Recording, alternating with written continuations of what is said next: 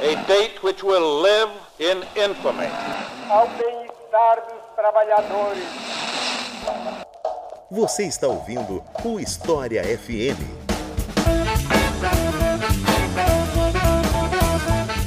Salve ouvintes do História FM, bem-vindos a mais um episódio do podcast do Leitura Obriga História. Eu sou Iclis Rodrigues e hoje vamos falar sobre peste negra ou peste bubônica. A gente ainda vai conversar sobre isso.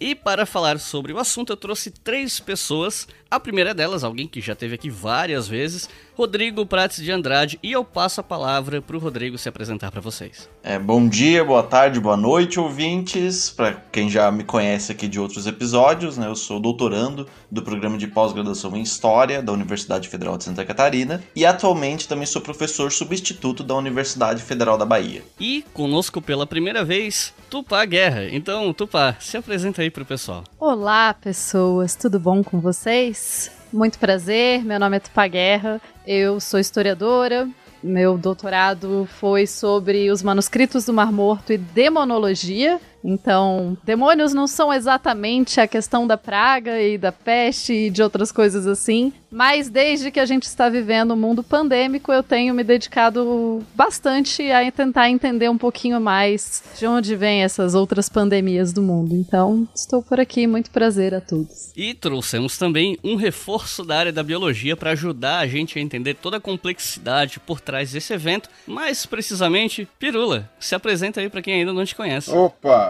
Prazer é todo meu, Iclis. Para mim é, é, muito legal estar neste podcast pela primeira vez, não apenas como ouvinte, né? Porque escuto sempre os episódios, mas então para mim é muito legal e tomara que eu possa contribuir aí, né? Pra quem não me conhece, né, eu sou o Pirula, eu tenho um canal no YouTube, vai fazer 10 anos agora, né? Eu sou biólogo e o meu mestrado e doutorado é na zoologia, especificamente com paleontologia. E hoje não vamos falar de paleontologia, mas vamos falar um pouquinho, vai, de alguma coisa que dá uma intersecçãozinha ali, vai. A gente vai pra paleogenética, a gente vai usar paleo... né? É, tem um pouquinho, né? Chegar perto, né? Até porque, como tem rato envolvido e a possibilidade e tal, não sei o que, quando não é humano, pode cair ali, né? Na paleontologia, tá na, tá na, na borda ali. Então é isso. Vamos conversar um pouco sobre essa peste que devastou a Europa depois dos comerciais.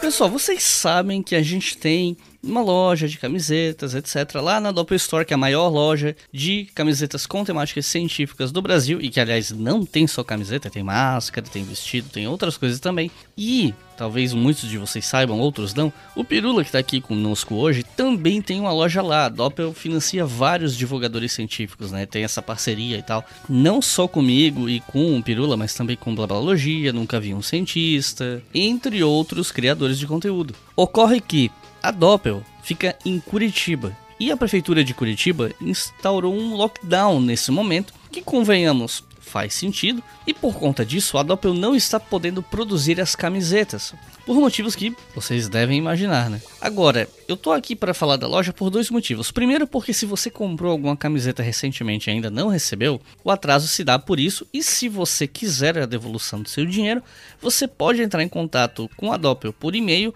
ou pelo WhatsApp. Você entra lá doppelstore.com.br, procure os canais de contato que estão lá disponíveis no site e você pode pedir o seu dinheiro de volta se você não quiser esperar. Mas se você não tiver problemas em esperar, não apenas eu, a Doppel, né? Não apenas a Doppel, mas eu também, peço a você aguarde mais um pouco, porque o dinheiro dessas camisetas que você comprou vão ajudar a loja a continuar pagando o salário dos funcionários, mesmo sem expediente. E se vocês quiserem continuar comprando, sem pressa de receber, vocês ajudam a Doppel a continuar no ar. É uma loja que ajudou muita gente nessa pandemia, doou muita máscara, muito face shield para hospitais de Curitiba e região, sem ganhar um centavo por isso, correndo risco inclusive de falência, mas ainda assim trabalhando duro para ajudar as instituições de saúde na maior pandemia dos últimos 100 anos. É uma loja muito comprometida não apenas com os clientes, mas os funcionários também e os parceiros, como eu e tantos outros.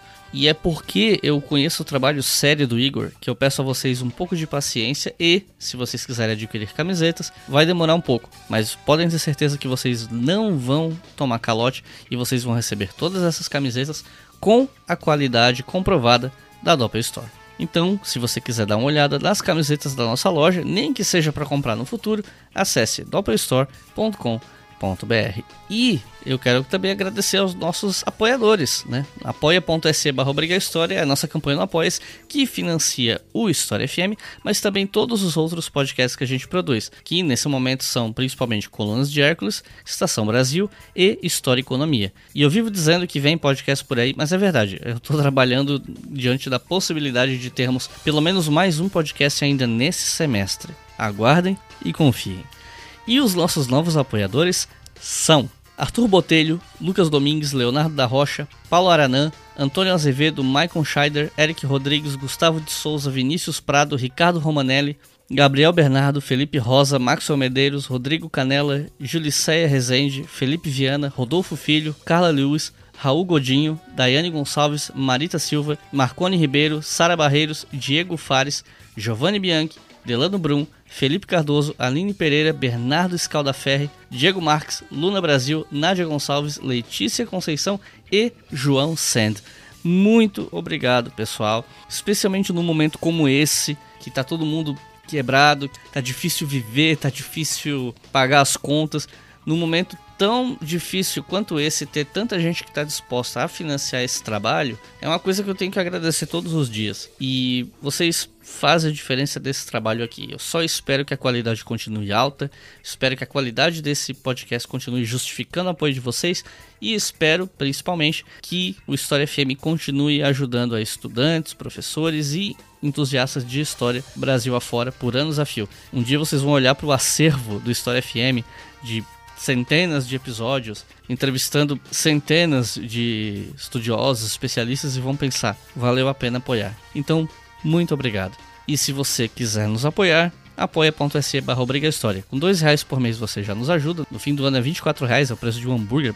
Dependendo de onde você for comer hambúrguer, nem isso, é até mais caro. E com 5 reais por mês você pode ouvir o História FM, o Estação Brasil e o Colunas de Hércules com antecedência. Agora chega de papo e vamos pro episódio.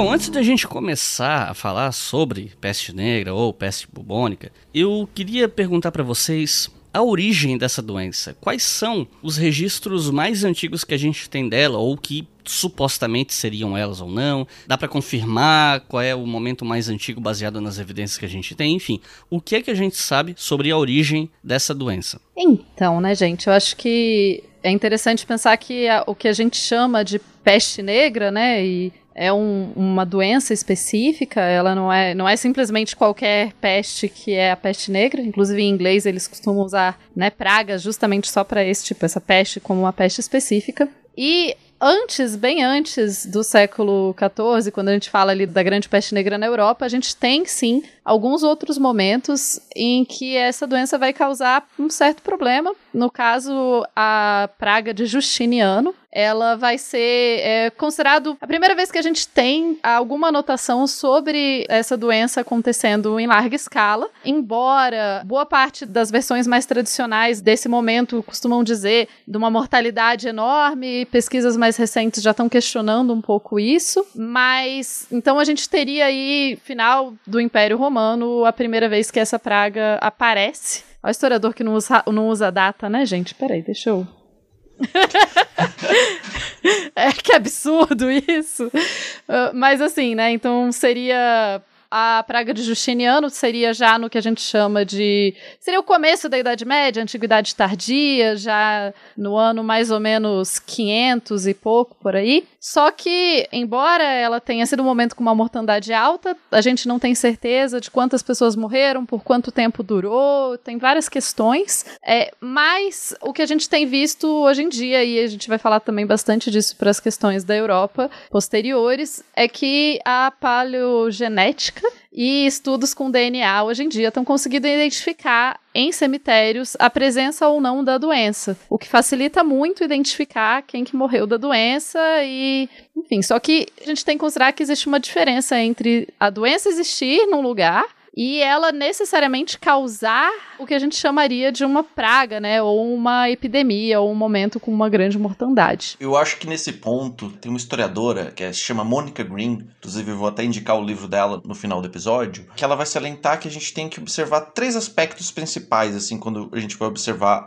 o estudo sobre a peste. São a questão da geografia, da cronologia e de um olhar multidisciplinar para essa peste. Sobre essa geografia da peste, a gente tem que entender que ela não pode se circunscrever de jeito nenhum ao que a gente normalmente vai chamar de Europa Ocidental ou de Europa Central. A gente tem, assim, uma coisa que já é, é bem clássica, a gente sabe que é, o Pirula me corrija se eu estiver errado, mas que as hipóteses principais é que a bactéria em si tenha surgido no Planalto Tibetano, só que a gente também não pode olhar só para o Planalto Tibetano, a gente tem que olhar para os microambientes da peste. E por que, que isso é interessante? Porque normalmente quando a gente vai pensar, é, se você procurar jogar no Google Imagens, mapa, peste negra, em qualquer língua, você vai achar basicamente um mapa do Mediterrâneo que olha um pouquinho para ali a Ásia Central, mas deu. O foco é o Mediterrâneo. O foco é sempre pensar como a peste chegou na Europa, né? A gente não pensa todos os caminhos que essa peste fez. E aí essa historiadora até tem uma citaçãozinha dela que eu guardei aqui pra gente comentar, que ela é muito interessante que ela fala assim: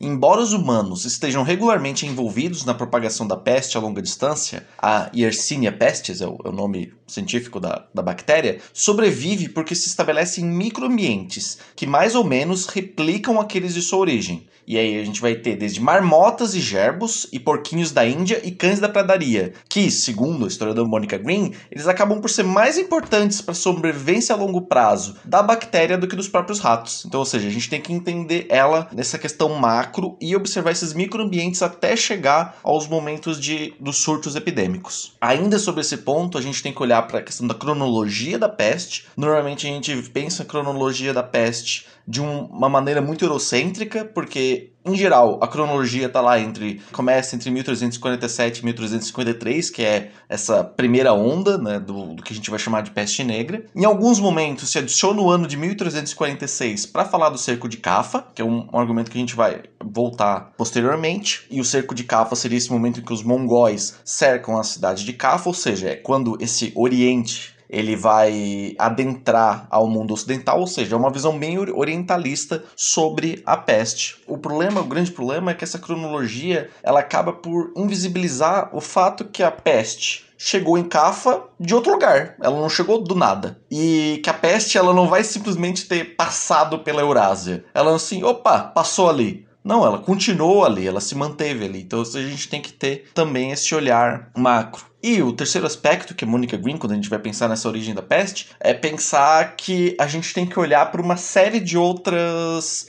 disciplinas para olhar a peste. A Monica Green ela vai citar a microbiologia, a paleopatologia, a entomologia, a bioarqueologia, antropologia, economia, a própria história. Infelizmente a Monica Green não citou a zoologia aqui, Pirula. ah, mas a entomologia tá dentro da zoologia, né? É verdade. Mas é só inseto, ela não quis estudar rato. Não, não é. rato não é importante. É, isso acontece. É que eu ia comentar que tem um, um outro artigo bem interessante que fala justamente dessa questão da gente considerar mais como que a peste existiu na, na Ásia, né? Que é, foi um estudo que foi feito em Iskikul, que é um, um lago lá na região, no que teria sido, era um território mongol na época, né? E percebeu-se que em 1338 e 39 você tem uma mortalidade muito grande nessa região. E essa mortalidade, com os estudos nesse cemitério, né, começam a demonstrar que você tem sim então nessa área da Ásia Central, um momento de praga, né? E que seria então justamente pensar de onde vem ou como que funcionam esses, essas pragas em outros momentos, porque existe muito a hipótese chinesa, né? Como eles dizem, da, de uma origem chinesa da peste que teria começado na China tal, só que quando se analisa as fontes e os cemitérios, etc., do período Yuan, você percebe que você não, não, não existem, embora tenham algumas referências à doença, não tem a questão de ser uma doença no sentido assim devastador, que vai ter uma mortalidade muito grande e tudo mais. Mas em 1333 você tem então alguns episódios entre soldados mongóis, e daí depois você tem essa evidência desse cemitério cemitérios na beira desse lago que eu não vou conseguir falar novamente. Mas então, especialmente ali na parte, no Kirguistão e no Cazaquistão. Pois é, eu ia perguntar mais ou menos onde é que ficava, porque você tinha comentado que era uma região do Império Mongol, só que levando em conta que o Império Mongol foi o maior império de extensão territorial Isso. contínua do mundo, muita coisa ali no território mongol. Mas ok, agora tá mais claro. Não, é isso, é, é ali no leste do Kirguistão e também ali naquela região do Cazaquistão. E eles percebem que nos cemitérios, né, a partir de exames de DNA e outras coisas assim, que você tem sim algumas variantes da bactéria é, anteriores e diferentes da que chegaram na Europa. Então você tem um desenvolvimento também, provavelmente grande e importante lá. Eles dizem que você chega a ter cerca de 620 túmulos de pessoas, é uma região pequena, e que falando justamente da peste, que provavelmente morreram da peste. Então, considerar né, que a peste negra, embora se costume falar, ah, tá, a peste que atacou a Europa, parece que a peste sabia que a Europa ficava ali, né, e atacou a pobre Europa sozinha, mas aparentemente ela se desenvolveu em outros lugares. E eu acho interessante a falta de, de referências a, a uma a grande mortandade na China, né? Então, que não sei, possível que então ela tenha essa, não sei se é um, uma forma mais mortal dela ou enfim, que se desenvolve em alguma outra região. Zé, se a Tupá falou que tinha, é, falou de, de, paleogenética aí, tem um grupo de pesquisadores da Dinamarca, da França, enfim, do norte da Europa, que desde 2013 ou 15, se não me engano, estão coletando material genético de corpos bem antigos lá da Europa e da Ásia mais é, ocidental, e eles encontraram genética da Yersinia pestis, né, da bactéria, encontraram essa presença em pessoas de 5 mil anos. 5 a 6 mil anos de idade. Então é a evidência mais antiga da presença da bactéria. Novamente, como a Tupá falou, não quer dizer que porque tem a bactéria era uma, era uma epidemia ou alguma coisa assim, mas dado que existe um. tem acho que é o declínio do Neolítico da Europa, que é quando começou a assumir as culturas megalíticas lá da Europa, eles fizeram essa associação de que talvez o que tenha reduzido né, esses povos ali do centro da Ásia tal, migrando para a região europeia, né, talvez os primeiros indo-europeus, sei lá, a morte em massa dos, do, das culturas megalíticas poderia ter sido por causa da peste bubônica. A presença da bactéria nesse corpo de 6 mil anos não foi questionada. A evidência é bem forte, a datação é muito boa.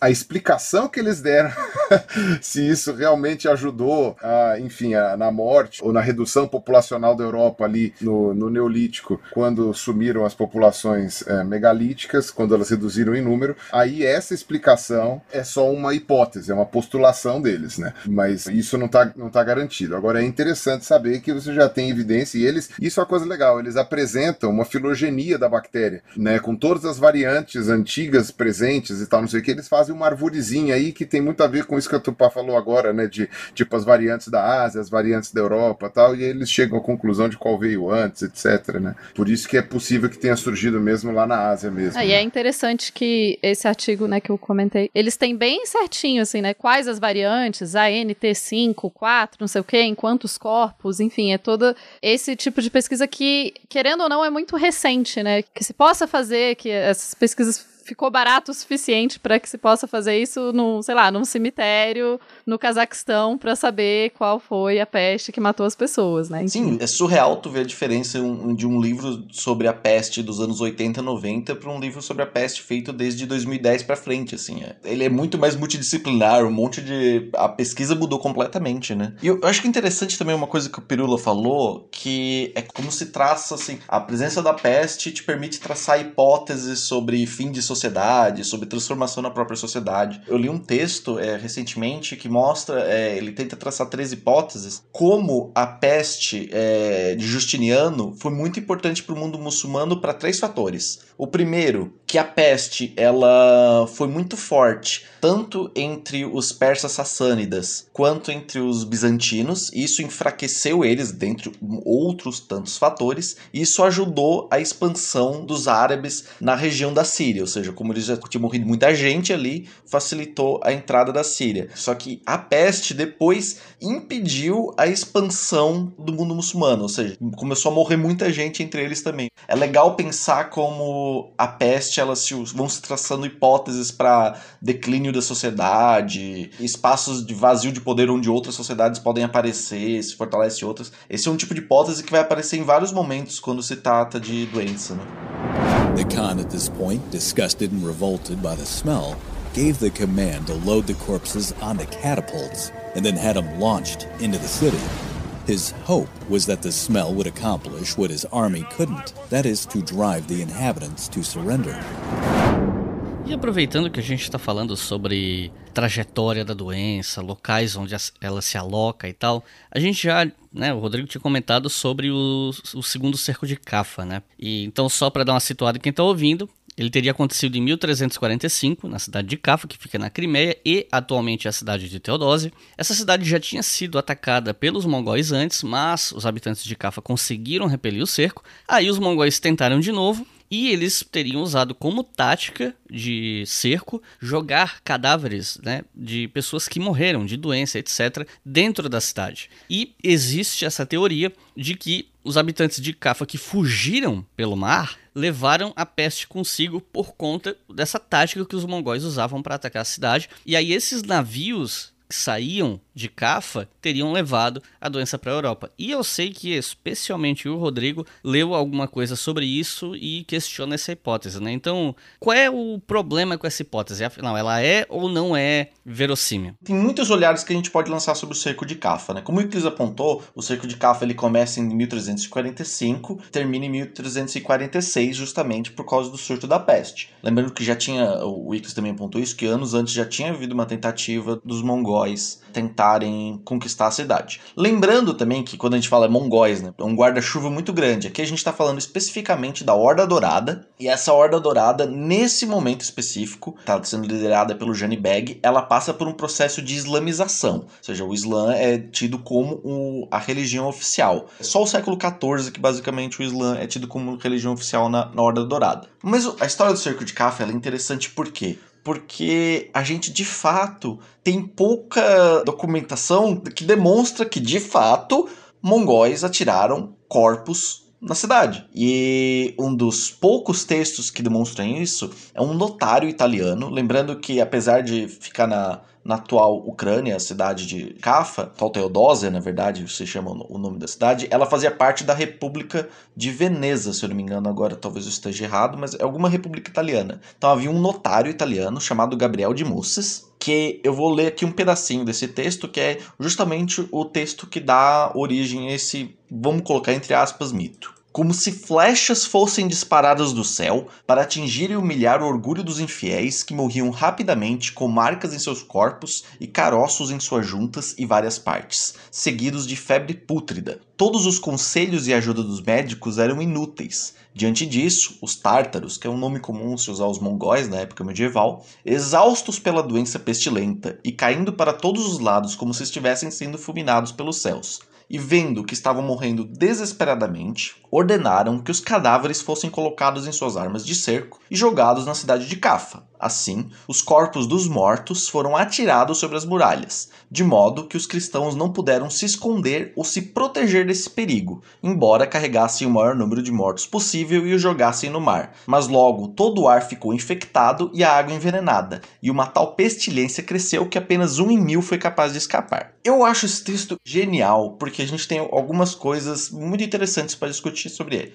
O primeiro é que ele tem uma descrição quase que clássica dos sintomas da peste bubônica. Então aqui a gente pode dizer que possivelmente, no caso de Cafa, a gente tem bem essa presença da variante bubônica. O segundo é que a peste ela aparece como uma ira divina. Isso tanto entre os cristãos quanto em outros povos vai aparecer isso como um castigo, é uma punição, que às vezes é direcionada para o próprio povo, mas também com os povos inimigos. Ou seja, se usa um argumento religioso para explicar por que, que a peste começa. Só que eles não vão poder falar que, opa, ela está atingindo os meus inimigos, mas começou a me atingir também. Como é que explica isso? E é importante falar que reinava entre ali a medicina que era utilizada no mundo cristão, assim, principalmente na elite, era uma medicina que a gente chama de hipocrático-galênica, que tem sua origem, já como o próprio nome fala, tanto em Hipócrates quanto em Galeno, ou seja, é uma medicina antiga. E também nessa época tinha uma influência muito importante do Ibn Sina, né, que é aqui o Avicena que a gente conhece como nome mais portuguesado.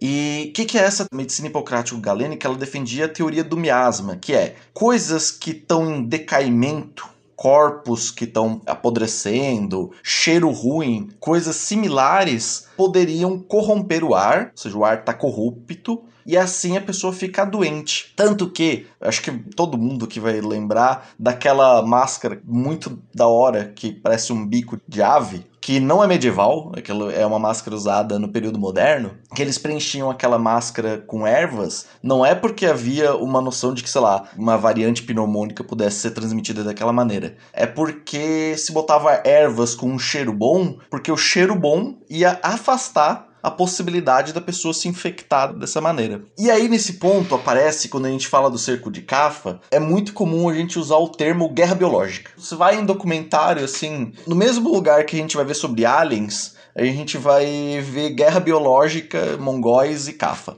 Sendo é, um historiador, a gente tem que entender que não, de jeito nenhum a gente pode chamar aquilo de uma guerra biológica, justamente porque eles não tinham a noção de que ela fosse transmitida por uma bactéria. Eles nem sabiam que era bactéria. É, exatamente. Não existia a noção de bactéria. A própria bactéria da Yersinia pestis foi descoberta só no final do século XIX. E como entre os cristãos havia só essa noção do ar corrupto, e entre os mongóis muçulmanos, a Horda Dourada, a gente não tem aqui como saber exatamente como, quais eram as práticas médicas. A gente sabe que no mundo muçulmano, naquele momento, se condenava a ideia de contágio. No mundo muçulmano se tinha a ideia de que a peste ela era uma ação divina e que Deus enviava gênios, jins, e esses jeans espetavam as pessoas e assim as pessoas contraíam a doença. Essa é a medicina profética, é a medicina que, principalmente após o século 12, 13, vai ser quase que majoritária no mundo muçulmano. Só que a medicina hipocrático-galênica, que também era importante para o mundo muçulmano, permanece, e aí a gente não consegue dizer se eles acreditavam sim ou não se o ar corrupto é, e esses corpos apodrecidos poderiam transmitir ou não a doença. E aí, mesmo que eles acreditassem, a gente poderia, nesse caso, chamar de uma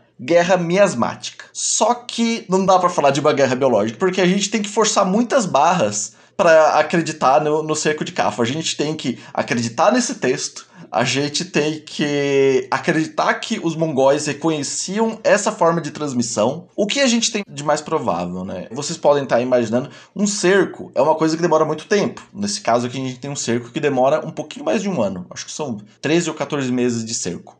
Nesse cerco tem muitos grãos, tem que manter mantimentos, tem que alimentar teu, teu exército. E onde tinham esses grãos, possivelmente haveriam ratos. E aí, possivelmente, esses ratos que estavam contaminados atravessaram as muralhas da cidade e contaminaram as populações de ratos da cidade de Cafa, que por sua vez, depois de um tempo, contaminaram a população de Cafa. E aí a gente cai num último problema é porque a cidade de Cafa, mesmo que a gente admita tudo isso, o cerco de Cafa ele não explica o espalhamento da doença. Como a gente já pode perceber, a gente está falando de um universo onde o comércio ele é pulsante. A gente tem normalmente essa imagem da, da Idade Média mais parada, mas ali a gente está falando de um comércio pulsante. A cidade de Cafa era uma cidade portuária, o comércio era essencial. Então, muito provavelmente, a contaminação no lado europeu se deu muito mais por comércio do que necessariamente pelo cerco de Cafa. É mais um modo de construir um mito bem orientalista que o mal vem do Oriente, né? Ou seja. E eu acho que é interessante, né? Eu imagino que os ouvintes daqui já estão muito acostumados com isso. Mas é interessante e é trabalho fundamental do historiador é questionar as fontes, né? Porque todo texto e toda tudo que é escrito é escrito por um motivo e com algum objetivo, né? Então, para quem só, ah, então com certeza esse texto prova que não, não prova nada. Prova que alguém escreveu esse texto e que essa pessoa achou que essa era a, né, o que tinha acontecido mas a gente sempre precisa ter um certo cuidado ao olhar para fontes históricas e por isso que é tão interessante, a gente já falou bastante aqui, é tão interessante a gente trazer é, esses trabalhos serem interdisciplinares mesmo, e para você poder usar fontes e informações de vários lugares para a gente não cair nesses mitos, porque é muito mais fácil explicar assim, né? Ah, não, eles jogaram os corpos porque sim, porque era uma guerra biológica, e daí é uma explicação simples que não explica a complexidade do que aconteceu. É, a gente tem que levar em consideração que uma outra possibilidade seria de jogar os cadáveres para criar um, uma espécie de terror psicológico entre os habitantes da cidade, né? É uma outra hipótese que também pode ser considerada que nada tem a ver com questão biológica. Me parece bem eficiente, eu estaria aterrorizado. Sim.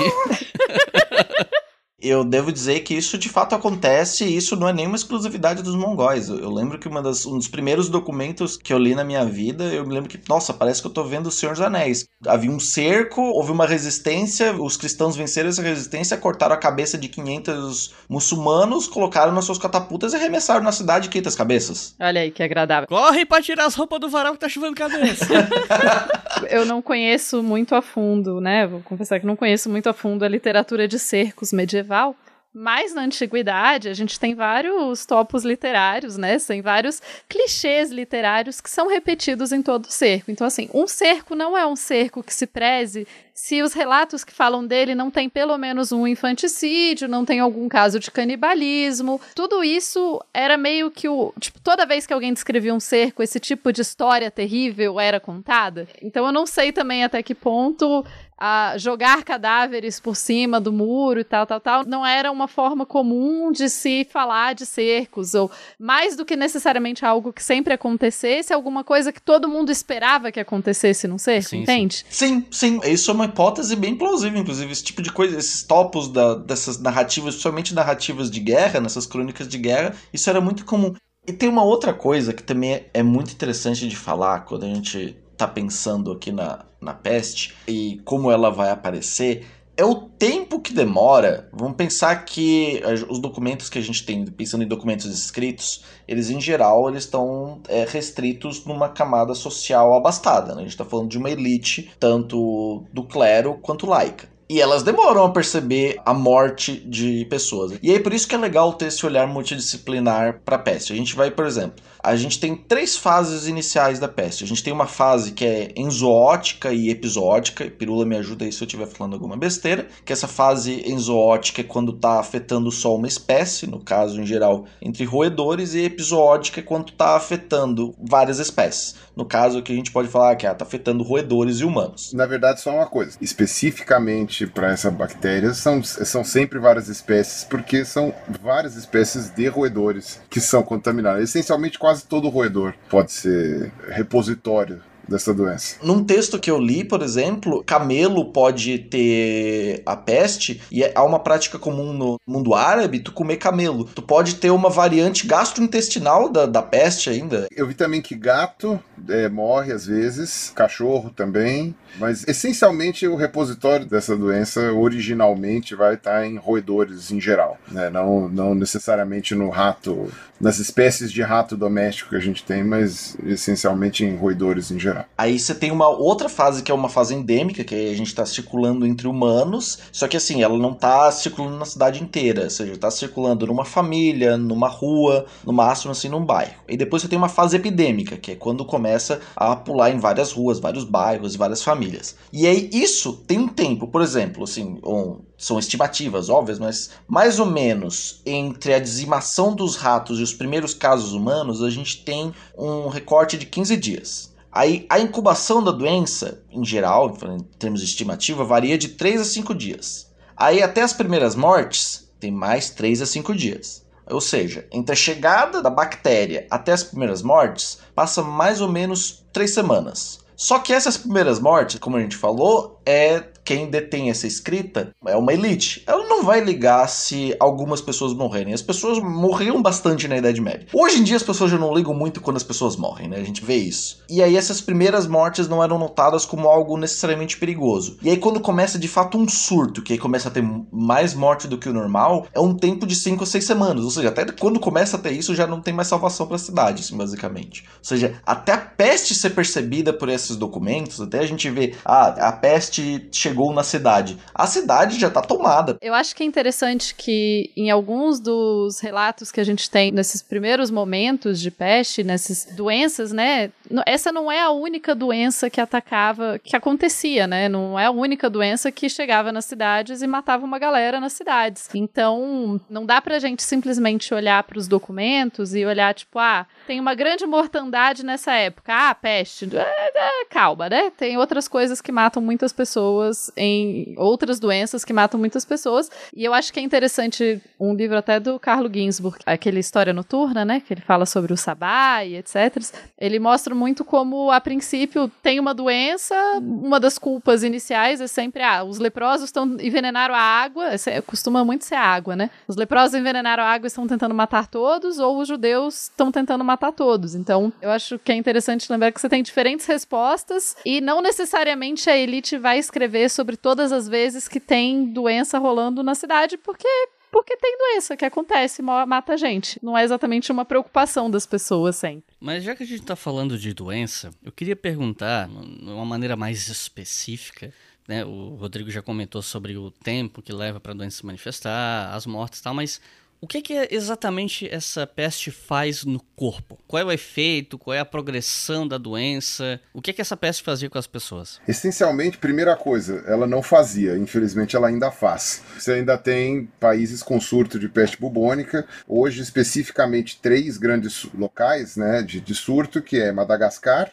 aquela região ali do sudeste da República Democrática do Congo e a Zâmbia, e o Peru. Né, já tem um foco de peste bubônica na América do Sul, aqui vizinho da gente. Né, então, infelizmente, não acabou. Mas hoje a gente tem antibióticos, que essencialmente é aquilo que mais. é o único jeito, na verdade, de tratamento efetivo que existe. Então, antes da invenção dos antibióticos, a coisa é, era roots mesmo, o bicho pegava. O que acontece? A, a bactéria da peste bubônica, ela é terrível, tá? A Yersinia, ela faz mal para o rato, para o roedor, enfim, para qualquer outro intermediário, faz mal para o ser humano, faz mal para a pulga, que é o que faz a, a, ponte, né? Porque o que acontece? O ciclo, né? Que, enfim, no final do podcast a gente pode comentar sobre pessoas que estão questionando esse ciclo, mas o ciclo é real, ele existe de fato. Estão questionando a relevância dele, mas uh, o ciclo é essencialmente a bactéria, ela é uma bactéria de pulga de roedor. Então ela passa para o roedor e para a pulga do roedor, tecnicamente fica só ali na população de roedores, é uma doença de rato, né, não só das, das, espécies domésticas, e nós seríamos hospedeiros é, vai, secundários, alguma coisa assim, né? Nós e, ou qualquer outro bicho, mas especificamente a gente, né? A gente estava falando, né, outros mamíferos. Mas o que acontece? Essa bactéria, ela na pulga, ela gera um coágulo no esôfago da pulga com o sangue do rato que ela acabou de chupar. E quando ela vai picar o ser humano depois, né, porque é assim que ela contamina, né, o sangue do ser humano é que, os que ela chupa é que faz aquele coágulo que está impedindo ela de se alimentar, faz com que aquele coágulo saia, né, e por causa da anatomia bizarra das pulgas, ele acaba entrando na, no corpo, né, do ser humano. Quando essa bactéria entra via pulgas, né, geralmente, né, o caminho que ela percorre é ir até os nódulos linfáticos, né, o nosso sistema linfático que armazena boa parte das nossas células de defesa. E lá nesses nódulos, o que a bactéria faz é impedir a comunicação do sistema de defesa e, portanto, impedir que essas bactérias sejam fagocitadas, né, sejam destruídas pelo sistema imunológico. Então elas ficam lá inflamando os nódulos linfáticos. Eles vão enchendo, enchendo, enchendo, você começa a ver vesículas bem grandes que aparecem no lugar dos nódulos linfáticos, né? Então, principalmente na, na virilha, né, naqueles nódulos da virilha. E quando esse nódulo fica muito cheio, muito cheio, ele estoura, muitas vezes para fora, né, do corpo da pessoa, então abre umas feridas horríveis cheias de pus que começam a vazar. E isso são os bulbos, né? Por isso que é chamado de peste bubônica, né? Os bulbos são exatamente esses vasos, esses nódulos linfáticos inchados, purulentos, vazando, nojentos. E quando isso acontece, eventualmente depois vai cair na corrente sanguínea, tudo isso daí, pode chegar nos pulmões, e aí que é chamada de. Oh meu Deus, de peste. Ai meu Deus do céu, a doença. Peste pneumônica. Pneumônica, isso, pneumônica. Me veio pneumática na cabeça, não, mas não é. não era. Não é, é chega, não, não, chega tanto. Então, mas a, é a doença do pneu, é, quem era criança. Então, a doença pneumônica.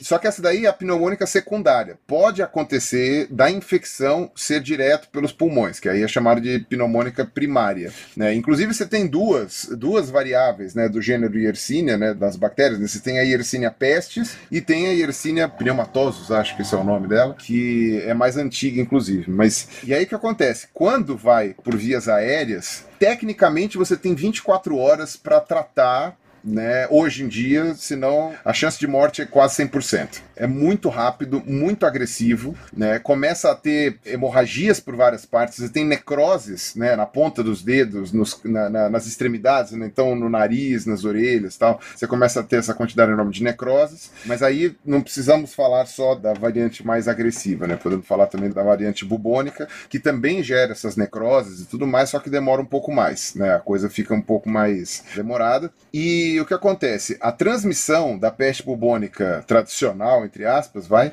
é através das pulgas ou através do contato com as pessoas que morreram né, com a peste ou encostando nesses nódulos aí, nesses, nessas feridas da pessoa, né? Que podem estourar pela cara também, enfim, a coisa começa a ficar bem feia. Essas são as maneiras de contágio. Quando a gente está falando da peste, oh meu Deus céu, pneumônica, né?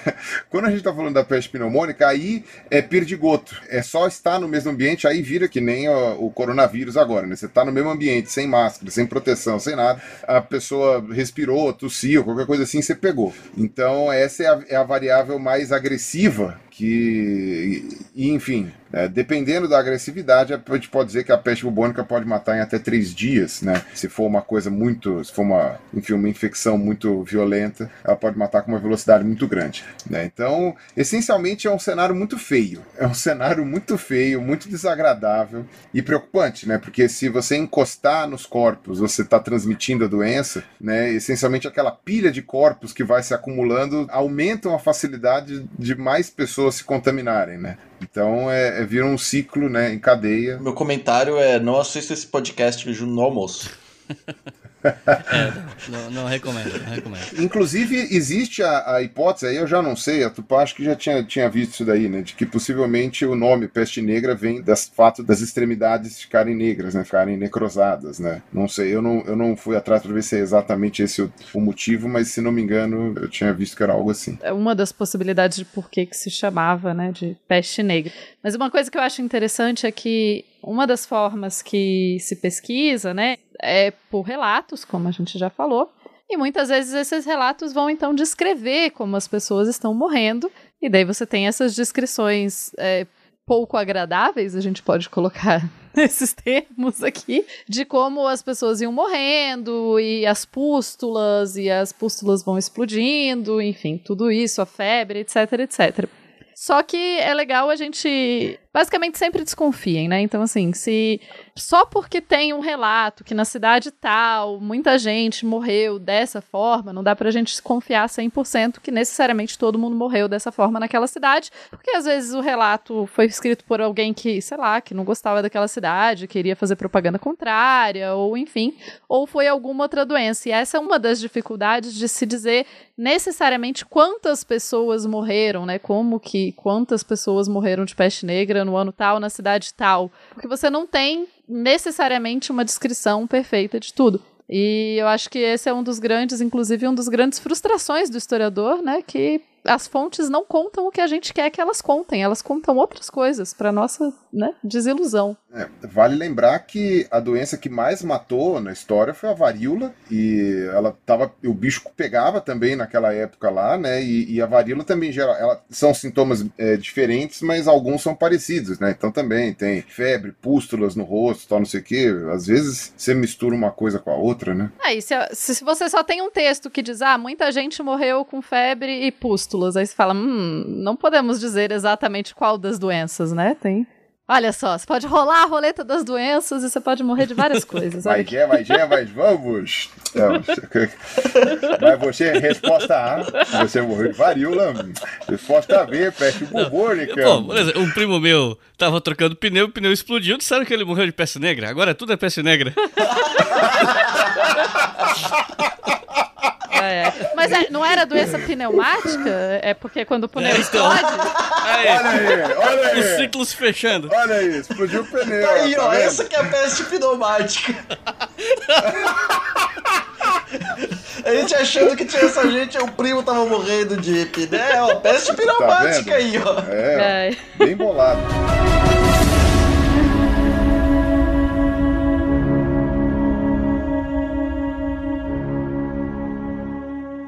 Você está ouvindo o História FM.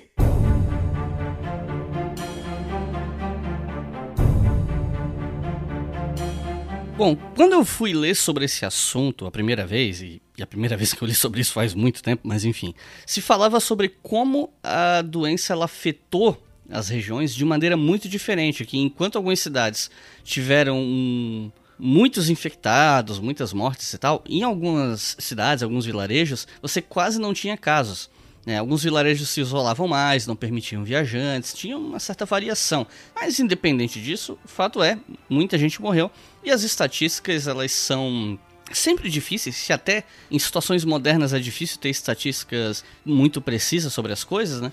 Imagina quando a gente está falando de uma epidemia no século XIV. Mas a minha pergunta é, qual é a estimativa que a gente tem de número de mortos e por que que ela afetou de maneiras, as hipóteses no caso, né? Por que que ela afetou de maneiras tão diferentes alguns lugares e não outros? É com vocês aí, viu? Eu tenho... eu eu até posso comentar uma outra coisa, mas é só detalhe. É com vocês aí, essa parte aí... Vai lá, medievalista. Vai lá, Rodrigo. sobrou essa pra mim, hein? Segura a pica aí. Essa sobrou, essa pica é minha, né? Exatamente. Bom, o que a gente pode dizer, assim, em um primeiro ponto é que, assim, a gente sempre tem que desconfiar de estatística. Por exemplo, assim, a gente tem que desconfiar de estatística hoje. Imagina na época. E assim, não é de jeito nenhum. É, a gente entende o pessoal que trabalha com, com estatísticas, a gente sabe que tem todo um trabalho feito em cima. Só que a gente não tem um censo em muitos lugares. Às vezes, por exemplo, você tem um censo que foi um, um século atrás e depois você tem um censo dois séculos depois. Ou seja, você não tem direito como saber o impacto da peste. A gente não consegue saber nem quanta gente tinha, né? Quanto mais. É, exatamente. Tanto que se você vê ali estatísticas da, de quantos mortos, eu até vou abrir aqui uma tabelinha que eu tinha sobre isso. Você tem uma variação que vai de 75 a 200 milhões há uma variação muito grande de gente. Assim, isso pensando nessa primeira onda da peste, assim, entre os séculos 14 e 15, de 75 a 200 milhões de mortos. Mas mesmo assim, é esse tipo de número ele é muito problemático, né? Mas o que você pode falar é que, como o Pirula falou, ela tem uma taxa de letalidade muito alta, né? Ela é uma, é uma doença que ela afeta muito rápido, ataca muito rápido. E é interessante também tu pensar os aspectos geográficos da peste. Não é à toa que se a gente for lá lembrar no ensino médio, a gente via o assunto da peste logo depois de ter visto renascimento comercial urbano. Não, é, não, não, não era à toa, porque tem muito a ver com comércio e cidades por uma questão óbvia, as primeiras cidades que vão ser impactadas vão ser essas cidades portuárias. E isso acontece em vários tipos de doenças. Né? A gente vai ver, por exemplo, na, na peste de Justiniano, quando a gente teve na Antiguidade, uma das cidades mais atingidas foi Constantinopla. Não à toa era um dos grandes centros comerciais na época. Não vai ser muito diferente, inclusive, do que a gente chama dessa peste negra clássica, né, no século XIV. Cidades como Constantinopla, Florença, Pistoia, né, pensando todas as cidades mediterrâneas mediterrânicas. E aí, uma das hipóteses que se tinha já há muito tempo é que ah, ela afetou mais essas cidades portuárias, depois ela afetou assim, cidades de maior porte, mas o campo em si ela não afetou muito.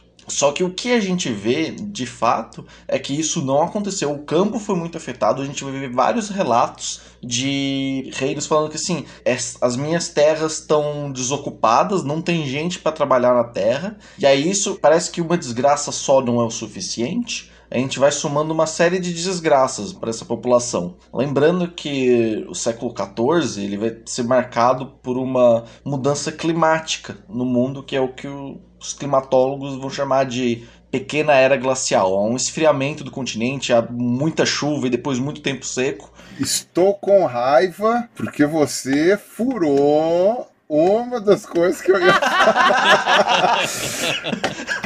mas, Não, mas tudo bem, continua aí, eu só tô sacaneando, vai lá. Porque isso afetou as colheitas, e aí a gente já teve no início do século XIV várias partes da Europa, principalmente no norte, passando por uma crise de subsistência e fome. Então a gente já tem menos gente. E aí depois você tem a peste. O século XIV também é conhecido por um processo de transformação no jeito de se fazer guerra. A gente começa a recrutar cada vez mais camponês. As guerras, a gente começa, e vamos colocar entre aspas essa, essa coisa de alvo civil e militar, mas a gente começa a ter cada vez mais alvos civis. É muito mais interessante, em vez de eu atacar um forte, eu atacar um monte de vila que tem em volta, roubo tudo que tem lá e queimo tudo, porque eu roubo os mantimentos do inimigo para mim e ao mesmo tempo eu tiro os mantimentos do inimigo. Então, ou seja, há muita gente morrendo. E tem, não é à toa que, por exemplo, Portugal, é o rei Fernando, eu não me lembro se é o rei Fernando. Mas a gente tem as leis das Sesmarias, em 1375. E o que, que tem nessas leis? Ela basicamente está obrigando as pessoas. Gente, vocês têm que ficar na terra, vocês têm que produzir trigo, porque a gente tem que ter pão. Lembrando que pão era a principal na dieta medieval do camponês, pão era essencial. Então, ou seja, tem que produzir pão. Lembrando que não tem batata, tá, gente? Na Europa medieval não tem batata, então. Gente, italiano não come nhoque com molho de tomate, tá? é, é, muito importante. É, nem o nhoque, nem o molho. É, nem polenta, gente. Eu sei que isso a gente normalmente associa, mas não tem isso, tá? Inclusive, uma coisa muito comum é comer um mingau nojento a la Matrix. É, ou então, né, se você dá sorte de morar perto de um rio, você come peixe, come bastante peixe. Mas uma, é, só aproveitando rapidinho, né, como você está falando dessas muitas formas de morrer, né, na Idade Média, é interessante que mesmo a questão dos cemitérios, né, porque você pode ter descrições escritas, né, ah, teve peste aqui, teve peste lá, e uma outra forma é tipo, ah, tem um cemitério aqui com muita gente, só que só porque tem muita gente de um determinado ano num cemitério que morreu sem, sem sinais de violência, né? Porque, sei lá, se todo mundo tem sinais de espadada na cabeça, provavelmente não foi peste que matou eles. Mas não é só porque tem muita gente morta num cemitério também que necessariamente é peste. Como tá falando, tem, tem fome, tem outras doenças, enfim. Então, muitas vezes é difícil você estimar e estabelecer necessariamente qual foi a mortandade em uma região específica, né? Claro que hoje em dia, por causa dessa questão dos exames de DNA e tal, tá facilitando, mas como o ouvinte deve imaginar, não dá para você fazer estudo de DNA em absolutamente todos os túmulos com muita gente que se encontra, né? Outra questão que eu tava vendo é como existe um debate, né, se a peste negra mudou a forma de se enterrar pessoas, né? Se você tem alguma mudança específica nos cemitérios quando você tem uma peste. Eu acho que é interessante dar para ver agora, né, sei lá, as fotos de Manaus, que a gente tem os cemitérios, né, as covas sendo abertas com mais velocidade, mais próximas, etc. Mas boa parte das pesquisas em cemitérios está mostrando, da época do período né, do, da peste negra, está mostrando que não existe um padrão único para enterros de pessoas que tiveram a peste. Cada lugar vai ter questões diferentes de enterro. Então aí também não tem uma forma que você chega num cemitério e você fala, ó, oh, Todos esses túmulos aqui são de pessoas que morreram de peste. Então isso vai basicamente dificultando mais o trabalho para se saber exatamente quantas pessoas morreram, né? Não, isso é muito legal o que tu falou. Tem um historiador, é, Guy Geltner, que ele aponta como às vezes a gente, quando vai pensar em história da saúde, história da higiene na Europa, a gente tende a colocar a peste como um ponto de inflexão, né? Tipo, ah, depois da peste vai mudar tudo. Por exemplo, o Guy Geltner ele vai citar o caso da cidade de Pistoia, que fica ali na região da Toscana. Ele aponta como tem uma, uma série de ordenações que mostra que ah, os corpos eles só podem sair da casa numa caixa de madeira fechada, também conhecida como caixão, e eles têm que ser enterrados a X braças à moda pistoiana. Só que o que acontece? Essa prática já existia antes da peste na cidade de Pistoia, justamente porque a gente lembra que falou dessa teoria miasmática, dessa coisa que a podridão dos corpos adoecia as pessoas é porque um corpo, mesmo que não morra necessariamente da peste, por ele estar tá apodrecendo, por ele ter um cheiro ruim, vai, ele tem que ser enterrado, ele tem que ser afastado. Isso já existia. Isso serve também para, por exemplo, por que, nas cidades não tem açougues espalhados por vários lugares? Porque sangue e cheiro de carne apodrecendo também dava doença, por isso que era feito num lugar específico. O Rodrigo, só uma curiosidade, tem alguns paleoantropólogos que eles argumentam que talvez o hábito de se colocar flores nos corpos de pessoas que morreram, né? O hábito de enterrar é isso mesmo que você falou, né? Fedor, doenças, atrair animais que possam fazer mal, entendeu? Essas coisas assim. E as flores cheiram bem, né? Então, poderia ser, e isso daí eles fazem baseado em alguns túmulos que foram encontrados, que os, os estudos de palinologia encontraram muitos pólens de flores diferentes exatamente em cima da onde a pessoa foi enterrada. Então é uma possibilidade de que as flores tenham sido colocadas lá, talvez não só porque é bonito, talvez não só porque é um ente querido, mas principalmente para disfarçar o cheiro. Nossa, faz todo sentido que esse cheiro ruim da doença e cheiro bom é sinônimo de cura para a prática médica da época, faz todo sentido isso, muito, muito interessante. Total. E eu acho que é interessante também, como você trouxe, né? A peste negra, como ela, ela é muito icônica, né? Assim, acho que todo mundo meio que conhece, lembra e tal. É muito fácil você simplesmente associar tudo à peste negra. Só que quando você vai olhar as coisas com mais cuidado, você vai percebendo que não é simples assim, né? Você não tem, não é simplesmente, ah, teve peste nessa cidade, a partir de então mudou tudo, as pessoas passaram a fazer tudo diferente, a religião mudou. Eu trabalho muito com religião, né? Então, as coisas não são tão, a relação não é tão direta sempre. Então você vai ter muitos hábitos que não necessariamente vão mudar por causa da peste negra. Eles têm outros motivos que vão mudar. Infelizmente, alguns desses a gente não tem nem como saber, né? E eu acho que é legal que é uma boa dica para as pessoas quando você vê na internet essas explicações muito simples, assim, né? Num tweet, assim, ah, peste negra gerou isso. Desconfia. Quando tem uma explicação simples e direta, pode desconfiar que seres humanos são sempre mais complicados. Every day we bring out our own friends for burial, and every day the city becomes emptier and the number of graves increases. Fathers do not bury their own sons, and sons do not perform last duties for their fathers. Bom, e aí vem talvez aquela que é a pergunta mais difícil desse episódio, que é perguntar como esse surto de peste na Europa acabou. É meio difícil entender isso, porque se a gente pensar que a doença era muito transmitida por pulga. Pulga não some de uma hora para outra, né? especialmente século XIV. Levando em consideração que a gente não tinha conhecimento sobre bactéria na época, não sabia que isso existia, não existia antibiótico. Quais são as hipóteses que a gente tem? Quais as suposições para o fim dessa pandemia? Outro assim difícil de achar, viu? Nossa Senhora! os ouvintes vão achar que, que nós que não pesquisamos direito, mas eu acho que a, a ciência não pesquisou direito ainda isso aí também não. Né? Talvez não tenha muitos dados sobre isso, né? A minha teoria, a minha teoria, né? A pessoa que não é especialista nesse assunto específico, dando teorias, enfim. Ah, mas a internet é isso, é um monte de gente que não é especialista em nada teorizando tudo. Isso, exatamente. Mas eu acho que uma das coisas que eu li, né, que é tão difícil você traçar exatamente quando acabou, porque é difícil, inclusive, traçar quando aconteceu. Todos esses detalhes que a gente tá dando, a gente não tem uma narrativa clara do tipo, ah, primeiro essa cidade, depois essa, depois chegou aqui, não. Você tem vários textos de uma época semelhante falando de peste, mas você não consegue traçar exatamente de onde para onde, como chegou, como foi, enfim. E quando acabou também é difícil, até porque se a gente pensar, a gente teve uma peste grande em 1600 e pouco em Londres, né? Você tem um, um momento de peste grande em 1666. Logo depois tem o, o, o incêndio de Londres.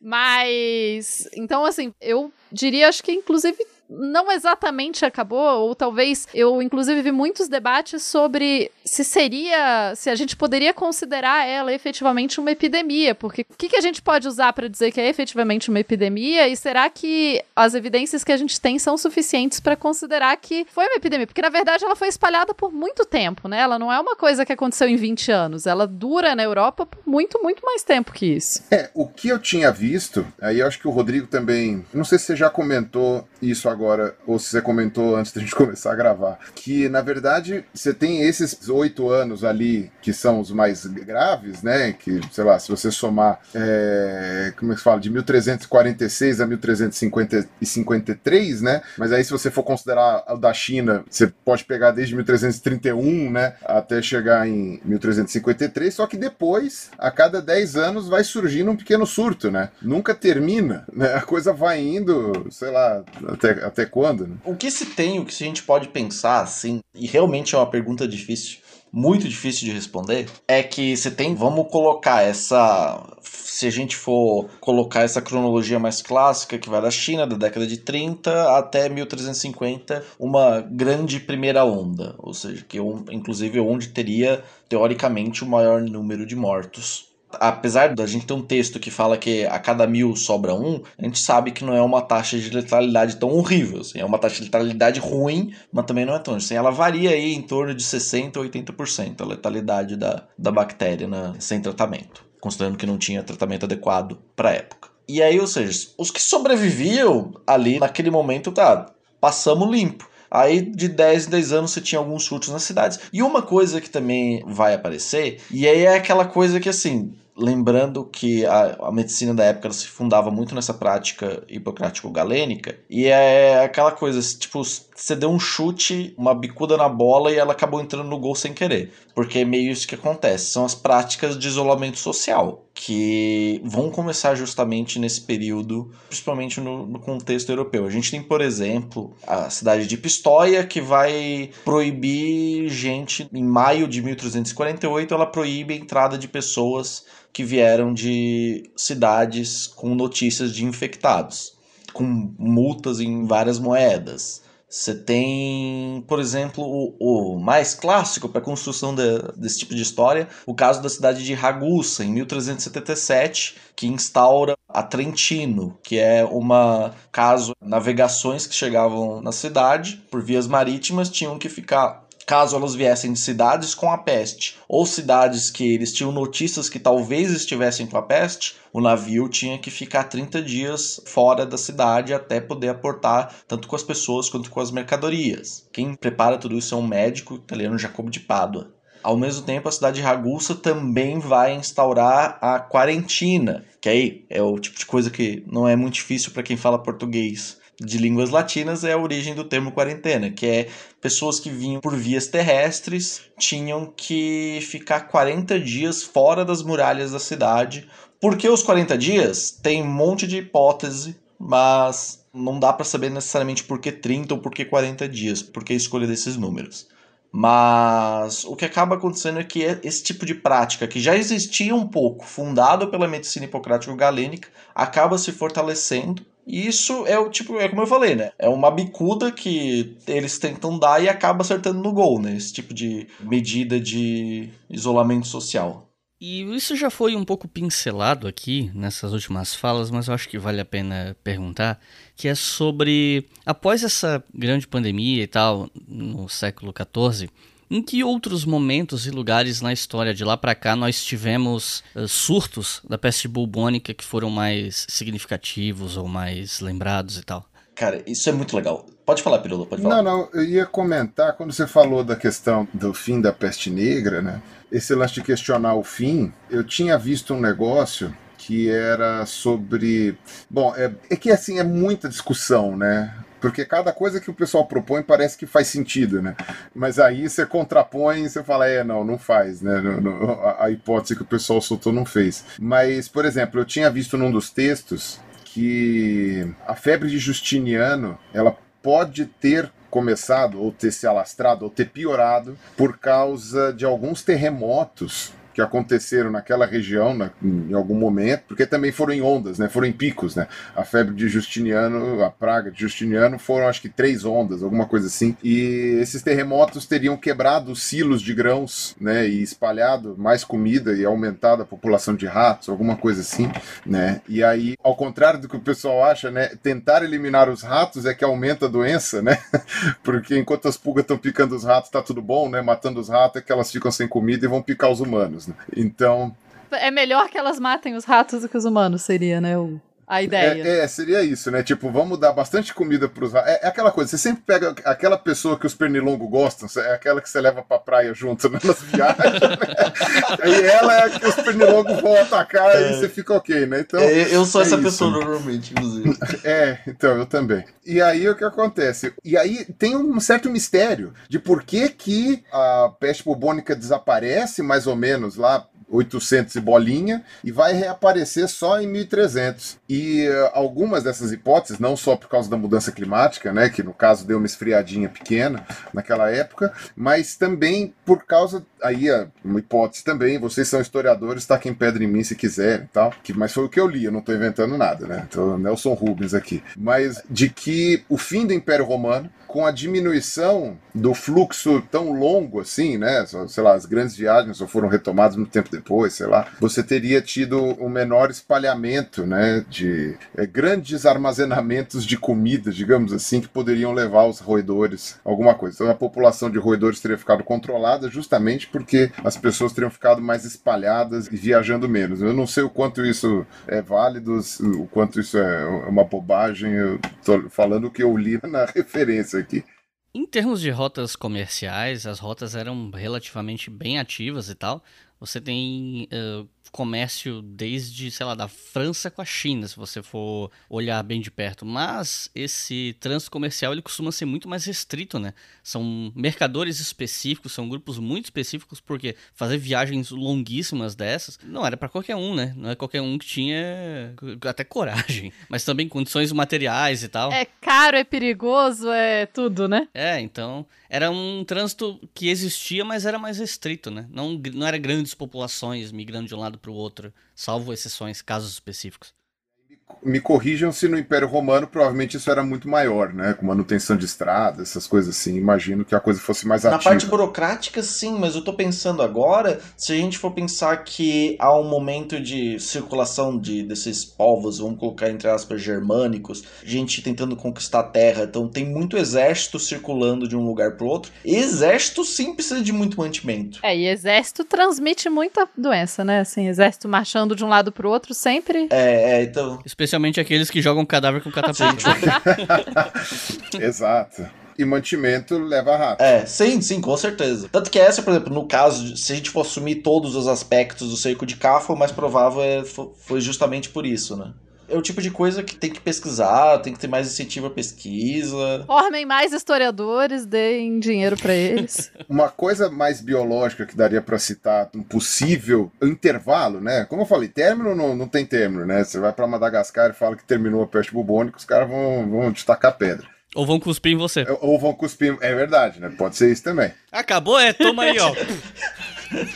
Vai, vai espremer aquela pústula na tua cara, né? Você po- pode ir aqui pro lado, inclusive, né? Você pode ir pro Peru e já. Exato, é, pode ir pro Peru que já vê. Mas uma hipótese, vai, digamos assim, mais biológica disso daí, uma é a própria seleção natural, né? Tipo, morreu quem tinha que morrer, não morreu quem tinha uma genética ali que dificultava a morte. Essa é uma hipótese que ainda não foi confirmada. Você teve uma vez alguns pesquisadores que propuseram um ou dois genes ali que poderiam estar associados a isso, mas depois acabou não se encontrando mais correlações com isso. Mas é uma hipótese que foi colocada várias vezes, né? Então, ah, digamos assim, vai entre aspas, a população europeia foi selecionada e ganhou resistência, né? Até a próxima mutação da bactéria, eles ficaram resistentes porque quem não era resistente morreu. Justamente isso eu ia perguntar. Isso é uma coisa que eu não achei acontecer. Essa peste tu não pode pegar duas vezes, né? É, então, pelo grau de letalidade, não, né? Você você não ia ter oportunidade de pegar duas vezes. Não, vai, vai, vamos dizer que assim, você é aquele 20% que sobreviveu. Olha, eu não tenho a menor ideia, porque eu acho que não, não, não se chega a isso. Eu acho que até hoje, o que eu tava vendo no site da OMS é que até hoje as pessoas são contaminadas com peste bubônica são tratadas com antibiótico e precisa ficar controlando. Como é bactéria, e essa bactéria ela ataca o teu sistema imunológico especificamente, impedindo você de se defender, eu acredito que qualquer momento que você pegar, você vai se ferrar. Eu acredito que não tenha essa de desenvolver imunidade, não, porque é tipo o vírus da AIDS, né? Tipo, ele ataca o sistema imunológico, então é sacanagem, entendeu? O ladrão chega no banco, a primeira coisa que ele faz é matar os seguranças. Então, tipo, não, não tem muito como você impedir o banco de ser assaltado. Então, isso é uma coisa meio complicada. Mas ah, essa é uma das hipóteses. Agora, tem a hipótese que também é, é selecionista no sentido, mas aí é a seleção natural da bactéria e não das pessoas. Que é o seguinte: em grandes burgos, né, em centros urbanos daquela época, você teria mais uma transmissão. Oh, meu Deus do céu! Gente, por que, que só me vem pneumático na cabeça? A transmissão. Gente, eu vou escrever aqui no papel. Meu, ô, Rodrigo, me ajuda aqui. A, a transmissão Peste pneumônica. pneumônica. Gente do céu, mas qual eu vou falar? Por que, que vocês chamaram esse bosta, esse biólogo? Não consegue nem acertar o nome da peste. Mas enfim, a peste pneumônica, como ela é transmissível pelo ar, né? Ela teria matado muito mais facilmente pessoas que viviam aglomeradas, né? Então, centro urbano, assim, seria mais fácil de matar e ela mata mais rápido. Então seria aquela avalanche de mortos. Só que uma das coisas que é um fator limitante para uma pandemia, né, para uma doença, né, geral a pandemia, é a velocidade que ela mata. Então, por exemplo, é o motivo de que porque o Ebola, né, isso daí foi o que o Atila já tinha explicado até antes da Covid, né, por que, que o Ebola não matou tanta gente quanto a Covid? Porque o Ebola, você pegou, morreu. Então, o alcance de contaminação dele é menor. É, você tem uma doença que mata, né, em três dias, e nesses três dias também te incapacita, né? Você fica do- com febre, não consegue andar É. e tal, espalha menos. Você não vai viajar para outro lugar em três dias a ponto de conseguir infectar muito mais gente, né? Então essas doenças elas meio que acabam em si mesmas, né? Elas matam aquela população e pela velocidade com que elas matam a coisa não vai tanto para frente. No caso da peste bubônica, a bubônica mesmo, a dos linfonodos lá que geram os bulbos, né? Como o principal vetor aí sim é a pulga do rato, então seria a questão mais da área rural em que você tinha os silos de armazenamento também, de grãos, etc e tal, e aí essas pessoas que viviam num ambiente menos amontoado morriam por causa dessa. Essa daí demorava mais para matar, né, mas mesmo assim, não demorava muito mais, na verdade, né, mas enfim, você continuava ali com aquele vetor mais tempo. Mas ahm, isso é uma possibilidade, né, de por que que você teve queda do surto grande de peste bubônica, né, ou seja, por causa dessa limitação ali de transmissão da forma mais agressiva, e de vez em quando ia surgindo um surto ou outro em outros lugares, que é justamente por causa disso, né? Aumentou de alguma forma ali a quantidade de pulgas ou algo assim, aí aumenta ali naquele surto, morre quem tem que morrer, abaixa. Aí depois de um tempo vai outra cidade, sobe, ah, não sei quem morre, quem tem que morrer, abaixa, né? São possibilidades evolutivas aí, né? No caso de seleção natural, podem ter, enfim, talvez dado uma freada na época e por isso mesmo que ela foi voltando. Teve aquele grande surto no século. Aí já volto para a pergunta do Icles, né? Que outros momentos que teve essa, esse surto, né? Que foi no, no século XIX, não foi? É, no, no final do 19 e início do 20. Chega, eu não vou falar mais, não. Tô enchendo o saco de vocês. Não, não. Não, não. você tá- Não, pode falar. Aliás, onde é que foi? eu pergunto porque eu não, eu não li nada sobre isso. Eu até ia começar por aí porque eu acho isso divertido e importante. Ah, muito divertido, né, Rodrigo? Um monte de gente morrendo de peste. Divertidíssimo. É muito divertido. É muito legal. É muito divertido. É tão divertido, cara. Eu vou colocar um caixão no ombro e sair. Sim. Pá, parará, pá, pá, parararararara. É por isso que a Xuxa tinha um anão vestido de tartaruga chamado Praga, porque é divertido, né? Isso. É É, divertido. Rodrigo. Vai lá, vai lá, seu genocida.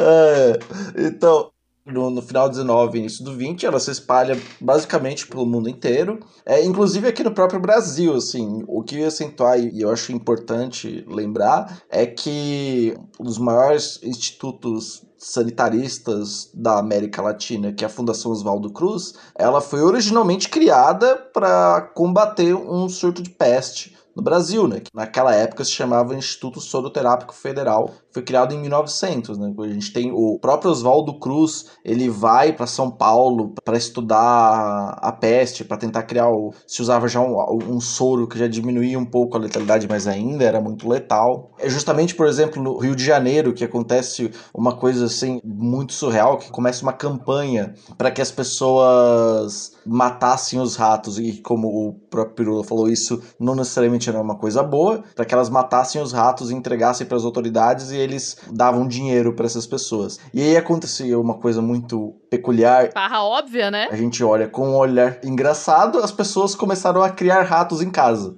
Pra vender pro governo, uai. para vender para o governo.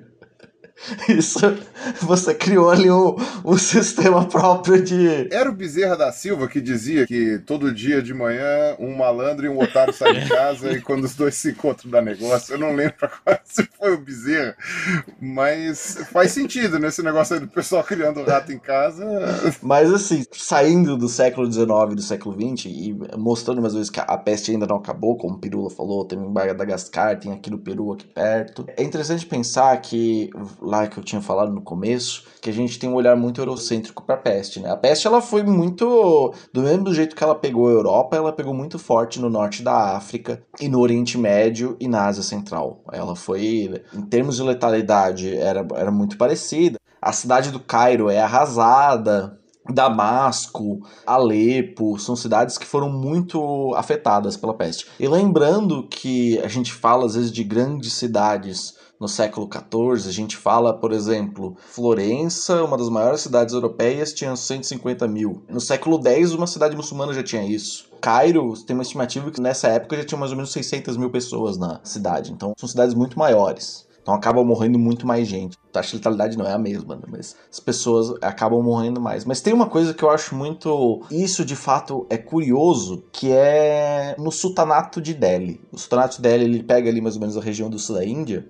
E como já foi mostrado aqui, essa região era uma região muito importante para o comércio. Comercializava assim com partes do mundo inteiro. Era meio de produtos da China irem para a Europa e produtos da Europa e da África chegarem para a China. Ou seja, era uma região muito importante em termos de comércio.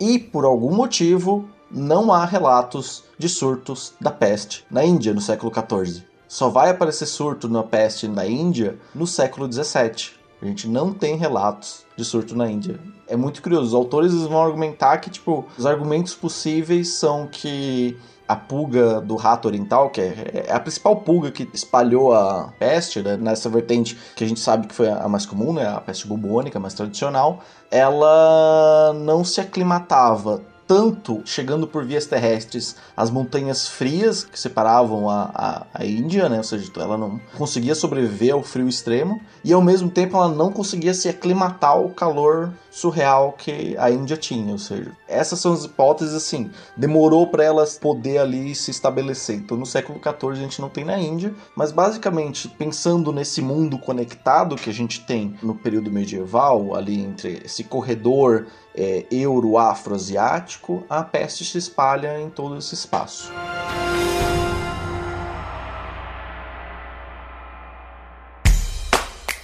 Leitura Obrigatória é um selo de produção de podcasts de história e humanidades. E a nossa campanha no Apoia-se financia esse e todos os outros podcasts. Então acesse apoia.se barra e colabore para manter esse projeto educacional gratuito no ar.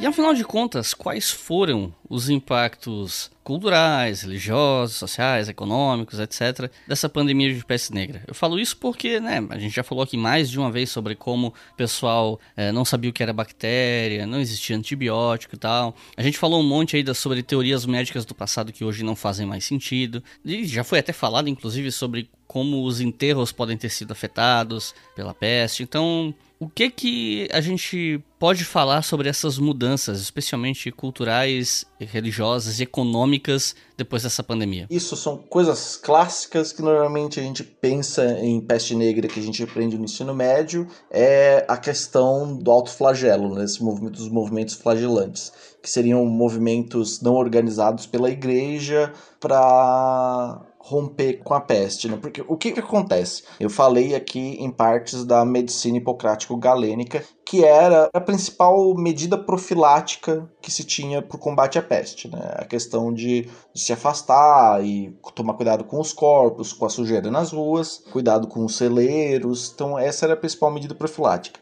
Só que para a Idade Média, a gente também tem que entender isso, a gente tem que compreender que é uma outra sociedade, né? tem uma outra racionalidade nessa sociedade. A própria religião funcionava como uma medida profilática. Se a gente tem que a peste é a ação direta de Deus, eu fazer algo para que Deus me perdoe é uma maneira de eu combater a peste. Então, o que, que acontece, por exemplo, em Portugal, a gente vai ter no século XV procissões organizadas pela igreja, e isso bem naquela lógica cristã de pecou, a autopunição e depois a redenção. Ou seja, faziam essas grandes procissões, se juntava um monte de gente, torcendo para que não tivesse ninguém ali com a peste pneumônica, né? Porque se tivesse uma pessoa com a peste pneumônica, aí de nada é, não funcionava muito, né? E aí faziam essas procissões. Isso foi muito comum, basicamente, no rei da peste, né? Essa ideia de fazer essas grandes procissões. A gente vai lembrar uma cena, né, que apareceu muito quando o Papa Francisco foi lá no fez a pegou aquela cruz que só tinha sido usada na última vez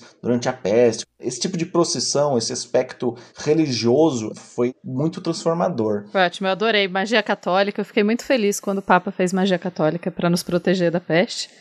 praga atual. Eu queria só colocar uma coisa rápida, assim, né? Que já na antiguidade, né? O pessoal tem uma mania um pouco, às vezes, de achar que Grécia e Roma eram esses celeiros filosóficos em que as pessoas eram ateias e qualquer outra bobagem dessas. Então, já na antiguidade, você tinha essa relação muito próxima com os deuses, né? E com os seres, enfim, as deidades em geral. Você tem alguns momentos, ah, não, é porque derrubou uma estátua, então por isso veio a peste, ou por isso teve esse outro problema. E até hoje, em comunidades religiosas e em alguns lugares, a gente tem isso um pouco. É o que eu ia falar, não vejo muita mudança para o dia de hoje, não. não vejo nada tão diferente, não, viu? Porque, assim, a questão, né, da procissão e etc., se a gente pensar no funcionamento de alguns estados teocráticos atuais, eles vão trazer muito essa ideia de que as pessoas que rezam, elas estão fazendo uma coisa prática para a sociedade, no caso, para impedir a peste ou para melhorar algumas questões. Então, não dá para. Primeiro, para a gente não achar que essa lógica é tão estranha, porque ela não é tão estranha, ela ainda é próxima da gente, né? Era o que dava pra fazer, né, gente? Não tinha muito o que fazer, né? O que você ia fazer? As pessoas estavam morrendo de um jeito muito surreal, assim. Houveram outros índices de mortalidade grande, mas lembrando assim, de uma doença que matava de 60% a 80% das pessoas infectadas, é muita gente morrendo. Sobre o que comentou aqui, uma coisa que é atual, que lembra é, essa atualidade de membros da igreja incentivarem as pessoas a ir pra rua porque não Deus vai protegê-las, esse tipo de coisa. Isso não é nenhuma exclusividade do, do cristianismo ou mesmo uma exclusividade da, da atualidade, né? Tem um texto que é uma macamá, e macamá na, na cultura árabe era uma espécie de prosa rimada que é justamente para atingir maior parte da população, né? Para que mais pessoas é, ouvissem essas macamás, que é, ela é uma macamá mais ou menos da metade do século XV. Eu vou ler aqui para vocês que ela é bem divertida. E ela é como se fosse uma conversa. Eu acredito que as pessoas cometeram muitos pecados, então foram punidas por esta epidemia. Ó oh, mestre, quem tem conhecimento médico que pode nos dar esperança de que podemos ser curados? Os tempos predestinados de morte de pessoas estão realmente próximos durante esta temporada ou isso se deve à corrupção do ar? Ou as conjunções celestes afetaram a expectativa de vida das pessoas, de modo que a morte em massa prevaleceu, ou isso ocorreu devido ao desequilíbrio de humores, ou é resultado de uma alteração da dieta, ou é o fim dos tempos, conforme determina nossos credos. E Al-Suyut, que é o autor dessa macamá, respondeu a ele seguindo a mesma métrica e rima poética.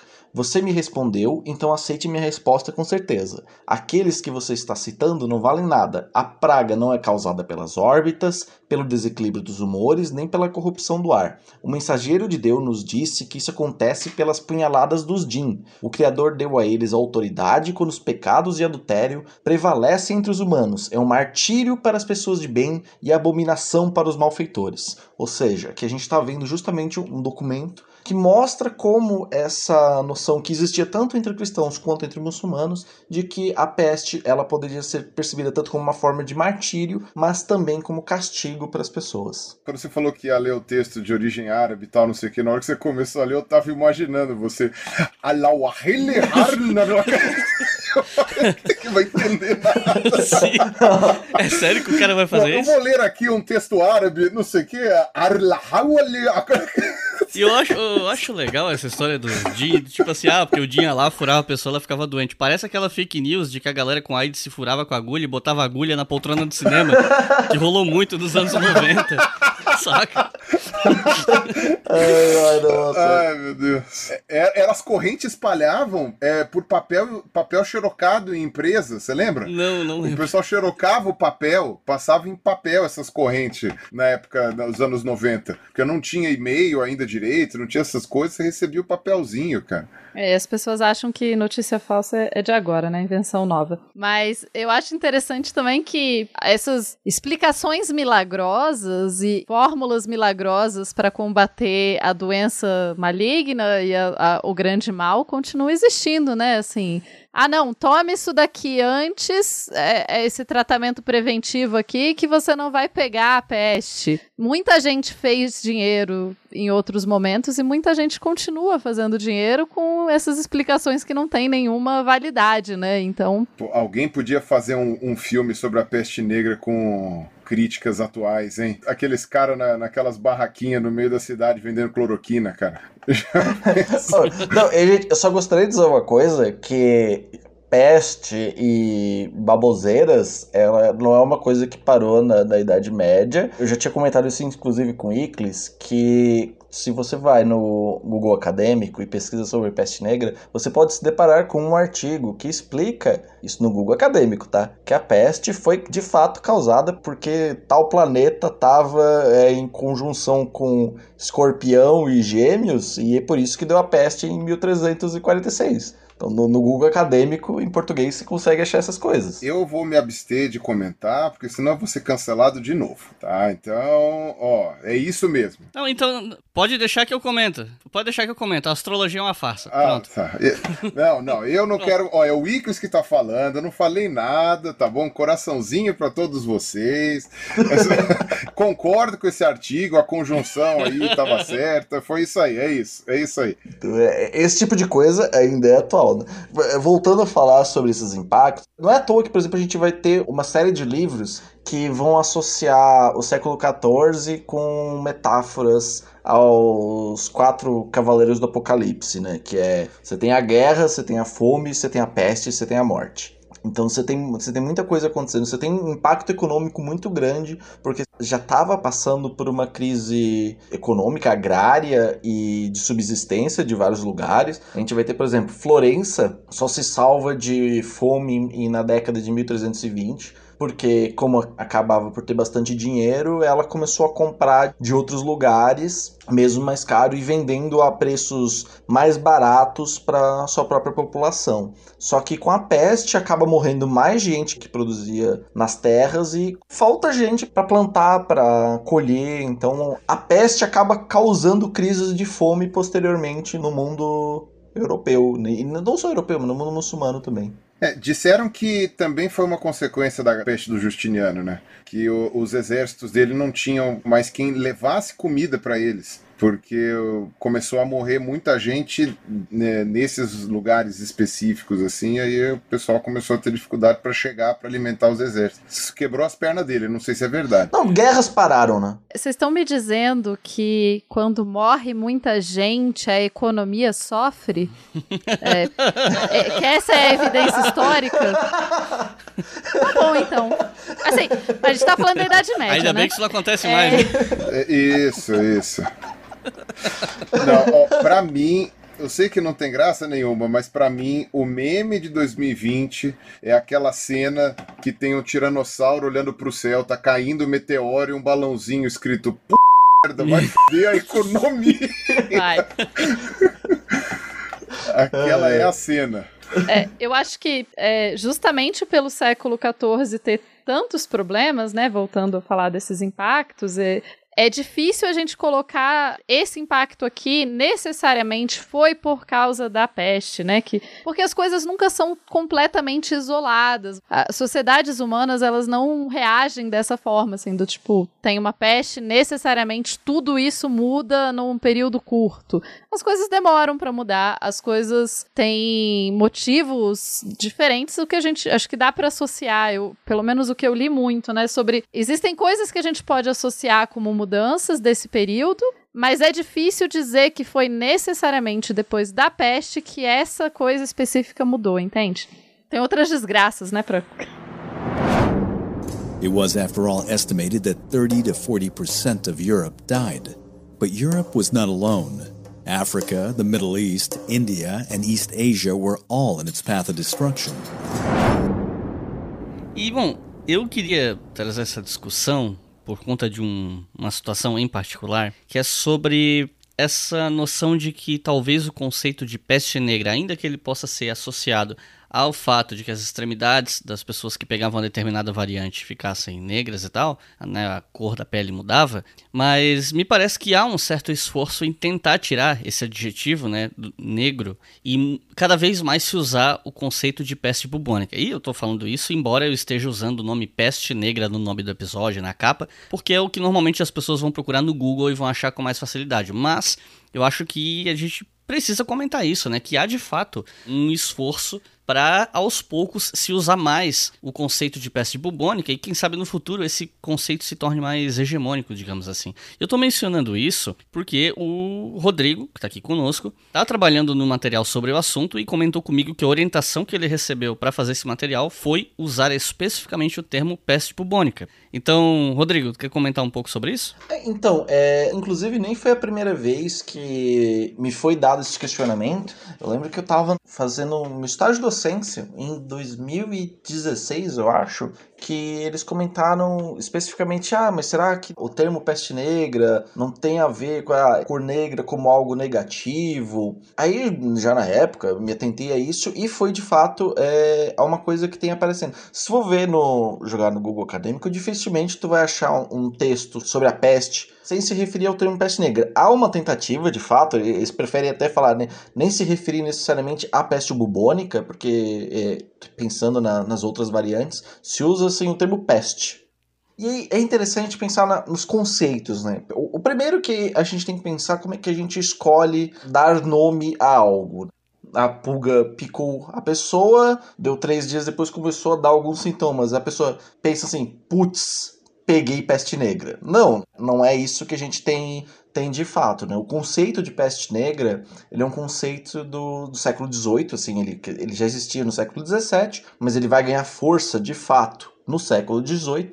E as duas principais teorias para esse nome é uma, os sintomas da peste, assim, acho que não precisa nem dizer muito, tanto por essa pela necrose da- das pontas quanto pelos próprios bulbos que às vezes tem, tem essa cor escura. O segundo seria uma- um, um nome comum utilizado para peste, para se referir a essa grande mortandade, é em latim atra mors. Atra em latim se traduz como terrível, péssimo. Só que também pode ser traduzido como negro. Então é, há uma teoria de que possa ser também uma coisa. Então a gente tem algumas teorias de por que peste negra. Só que se a gente for olhar na época, os documentos eles vão, em geral, a gente tem três tipos de formas que eles aparecem, né? Que é epidemia, mortandade ou pestilência. Lembrando que o conceito de epidemia aqui não tem a ver com o nosso conceito moderno de epidemia. epidemia aqui é um conceito bem relacionado à medicina hipocrática, que é algo que vem de fora, ou seja, é uma doença que eu não tenho por causa da minha dieta ou pelos exercícios que eu tenho, mas por algo que aconteceu fora de mim, ou seja, no caso, pela corrupção do ar. E até aqui tem um, uma, essa parte interessante sobre pestilência, tem um, um médico catalão de 1348 que eu brinco que ele é o Átila do século XIV, porque ele tentou avisar as pessoas que estava chegando uma peste na cidade e que as pessoas iam morrer daquela peste e as pessoas acabavam não ligando muito para ele.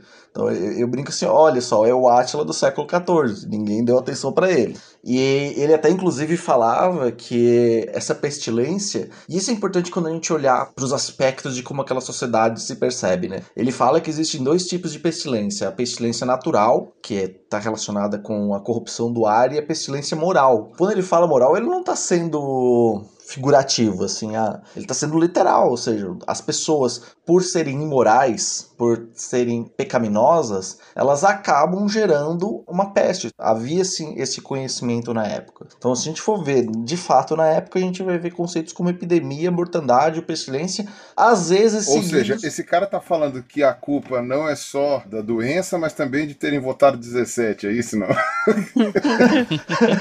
é, talvez, talvez, talvez, talvez. Dá, dá, pra, dá pra dizer isso. É, por serem pecaminosos. E é algo muito comum, né? De, a gente vê em vários momentos da sociedade. Não é à toa que a inexistência do carnaval desse ano, muita gente fica aquela coisa, ah, chegou a conta. Tá muito relacionado à ideia de as doenças viriam pelo pecado que a gente cometeu, né? Isso tá algo bem dentro da, das religiões, não só da cristã, mas das religiões abraâmicas e mesmo outras, né? Bom, a gente já falou um pouco aqui sobre as mudanças que a peste implica numa sociedade e tal, mas eu queria deixar essa última pergunta para lembrar de um tweet que eu vi uma vez. Eu não fui atrás dele para pegar o que estava escrito em termos literais, mas basicamente era um tweet de uma moça no Twitter falando que depois da peste negra, a Europa saiu da Idade Média, entrou no Renascimento, passou a valorizar mais a ciência e houve a separação total do Estado e da Igreja. E basicamente o tweet inteiro tá errado.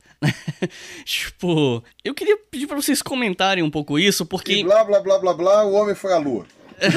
assim. Graças a isso. É. Meio que uma coisa foi levando a outra, como se fosse né, uma bola de neve. E muita gente compartilhou esse tweet para criticar, mas muita gente comprou um pouco essa ideia, né? Essa, essa ideia que a gente já critica na história há muito tempo de uma progressão, né? De que conforme o tempo passa, tudo que vem a seguir é progresso, é avanço, nós estamos sempre caminhando para frente, digamos assim. E a gente sabe na história que isso é uma tremenda de uma falácia.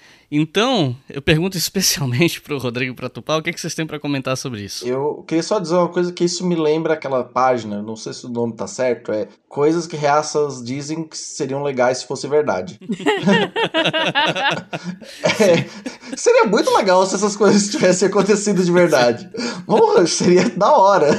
É, mas não, gente, a gente tem que lembrar que, é como eu falei, algumas práticas que existiam de questão de cuidados, foram tiros, é, acertaram do gol, mas foi mais sorte do que juízo. Por exemplo, tem um historiador, Michael Dawes, ele é um dos, um dos caras assim mais antigos a trabalhar sobre peste no mundo muçulmano, especialmente no Oriente Médio e no Norte da África. E ele fala, ele tem um artigo que ele compara como cristãos e muçulmanos lidaram com a peste. Ele esquece do, dos flagelantes e dessas, dessas multidões que vão para tentar fazer essa magia católica e foca só na medicina hipocrática, né? E fala que como os muçulmanos não tinham essa, não estavam valorizando essa medicina, só valorizavam essa medicina profética que falava que não tinha contágio. Isso explicava porque o mundo cristão desenvolveu o raciocínio lógico e desenvolveu ciência e como diz o Pirula foi parar na lua. Ele vai desenvolvendo esse argumento, né? Mas é sempre bom lembrar,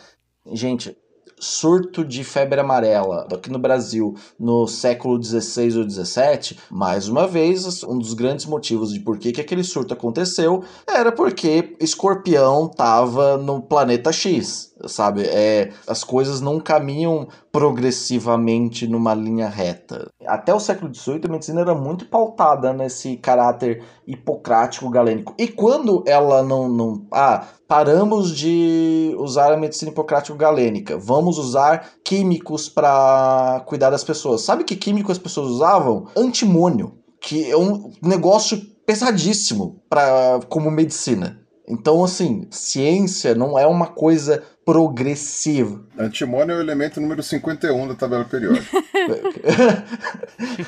Aqui tem informação. tipo isso. É, ué. Tá perto do nióbio. Se tivesse nióbio na Idade Média, não tinha peste negra. Isso. É, então assim, as coisas não caminham desse jeito, gente. A ciência, né, o modo pelo qual eles cuidavam desses corpos, eles faziam sentido para sua própria época, não houve uma transformação. Isso me lembra uma vez eu vi um texto dizendo como a Inquisição foi importante para o desenvolvimento da civilização ocidental. É o tipo de besteira que assim, às vezes a gente tem que ouvir, mas a gente tem que desconstruir esse tipo de coisa, a gente tem que falar nesses espaços, que não é um caminho progressivo, as coisas vêm e vão ao, o tempo todo. A gente vê isso hoje em dia, a gente tem que discutir se terra é plana, a gente tem que falar que não existe tratamento precoce. É, Eu acho que é, é bem isso, assim, né? Seria interessante caso uma epidemia ou uma pandemia desse um resultado assim tão direto e tão simples, mas civilizações humanas não são simples, as coisas não funcionam desse jeito, né? Eu acho que muitas vezes tem também esse desejo, né, especialmente agora, a gente pensar, pô, então que maravilhas virão depois da pandemia, porque é no fim das contas achar que uma pandemia ou uma coisa vem para trazer uma grande melhoria ou evolução ou enfim qualquer outro termo imbecil desse que você queira usar é basicamente repetir que foi Deus que mandou para melhorar a sociedade, né? Só que você tá usando outros termos para dizer a mesma coisa, para dizer que isso vai trazer uma grande vantagem. E não vai, né? Você tem coisas que ah, o renascimento, tem coisas que aconteceram em período posterior à peste, tem, mas assim, teve fome, teve morte, não, não foi uma vantagem, as coisas não melhoraram porque, né, você não teve esse momento de iluminação que todas as pessoas perceberam como a ciência era linda e, sei lá, no Renascimento a ciência nem existia como a gente imagina ela hoje, então nada faz sentido. Sem contar que o pico da caça às bruxas foi justamente depois da peste negra, né? Nesse período moderno, Isso. século XVI, XVII. Isso, eu gosto sempre de repetir que, né, a, a Inquisição, que foi terrível e tal, não é medieval. Inclusive, às vezes as pessoas falam, né, tipo, nossa, estamos voltando para a Idade Média. Eu falo, não, não estamos. No máximo, a gente tá com alguns pensamentos da Idade Moderna, né, que é a época da caça às bruxas e tal. A questão é, a idade moderna era muito medieval. É isso que vocês não estão entendendo. Ela era muito medieval, até por isso. Agora o pau vai comer. Entendeu? Só a Idade Média que não era medieval, né? Medievalistas cancelando Ela era pirula. muito antiga. A Idade Média tem, é, tem muita antiguidade, muito greco-romana pro meu gosto. Isso, não era medieval. Se um dia eu quiser fazer concurso de história moderna, eu vou usar esse argumento do, do Pirula aí. Na verdade, o, o que o Pirula foi foi simplificar o conceito de longa idade média do Legoff, né? É, sim, não, exatamente. O que eu ia falar, isso me lembra, é mais uma vez dos tiros que é, dou um chute e acaba acertando no gol. Aquela máscara que eu acho muito legal, que inclusive eu gostaria que fosse medieval, mas não é. É moderna aquela máscara, se usava até século 17, 18 aquela máscara de pato que tinha os cheiros lá. O que me tem de grande científico numa máscara com ervas pra ter cheiro bom? Cientificíssimo. Esse é é, assim, me, me diz assim, nossa, isso aí é a prova de que depois da peste negra as coisas melhoraram.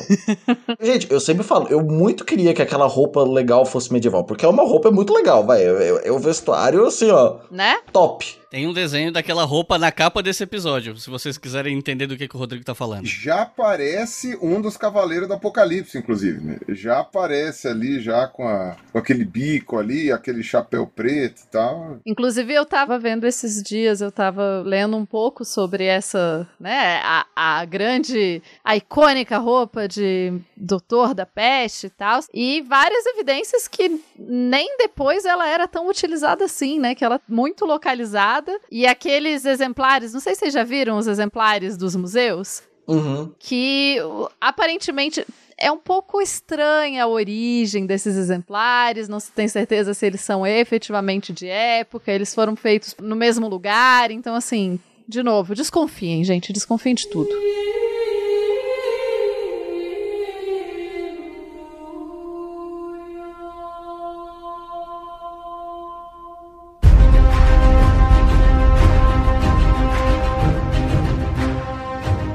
Recomendações de leituras para quem quer começar a estudar esse assunto. Logo de cara eu já tenho que falar que material em português sobre peste negra de boa qualidade é difícil de achar. E então, parte dessas recomendações que vocês vão ouvir aqui são de materiais em inglês, mas é aquela coisa, né? Infelizmente tem um assunto que você precisa às vezes conhecer um outro idioma para poder ter acesso a materiais de melhor qualidade. Então, como o Rodrigo recentemente trabalhou com bibliografia de peça negra, eu vou pedir para o Rodrigo começar então. Rodrigo, o que, que você recomenda de leitura para o pessoal que está começando? Então, a primeira recomendação, como o Ictus falou, a gente infelizmente tem pouca bibliografia em português boa, né? A gente tem alguns livros lá dos anos 80, 90, mas que estão extremamente desatualizados. Mas quem sabe aí com, com a pandemia de, de Covid, né? A história da saúde e das doenças tá voltando com tudo. E quem sabe a gente tenha traduções boas agora de livros mais recentes. Mas em português a gente tem um livro lançado em 2009 pelo professor Mário Jorge da Mota Bastos, ele é professor da Federal Fluminense. E o livro é da editora da Fluminense, inclusive dá para achar online mesmo na própria editora, que é O Poder nos Tempos da Peste, Portugal, séculos 14 e 16. O livro ele acaba se voltando mais para Portugal, como é, uma, é a melhor bibliografia em português que a gente tem no momento, pode ser uma boa porta de entrada para o leitor interessado. O outro livro que, que eu queria indicar, é, infelizmente só tem em inglês, ele é relativamente recente, de 2015, que é o livro da historiadora Monica Green, Pandemic Disease in Medieval World, Rethinking the Black Death. Esse livro aqui é muito interessante, é um, é um livro organizado, né, ele, com, com vários capítulos, mas que ele te dá um olhar muito multidisciplinar e macroespacial, ou seja, você vai conseguir pensar peste no mundo europeu, você pensa peste no Egito, você tem peste no Império Otomano, você tem ó, vários modos de pensar a peste aqui, tanto em aspectos cronológicos quanto espaciais. Então, é, eu tenho duas recomendações, não nesse. Bom, uma é bem relacionada com peste. Eu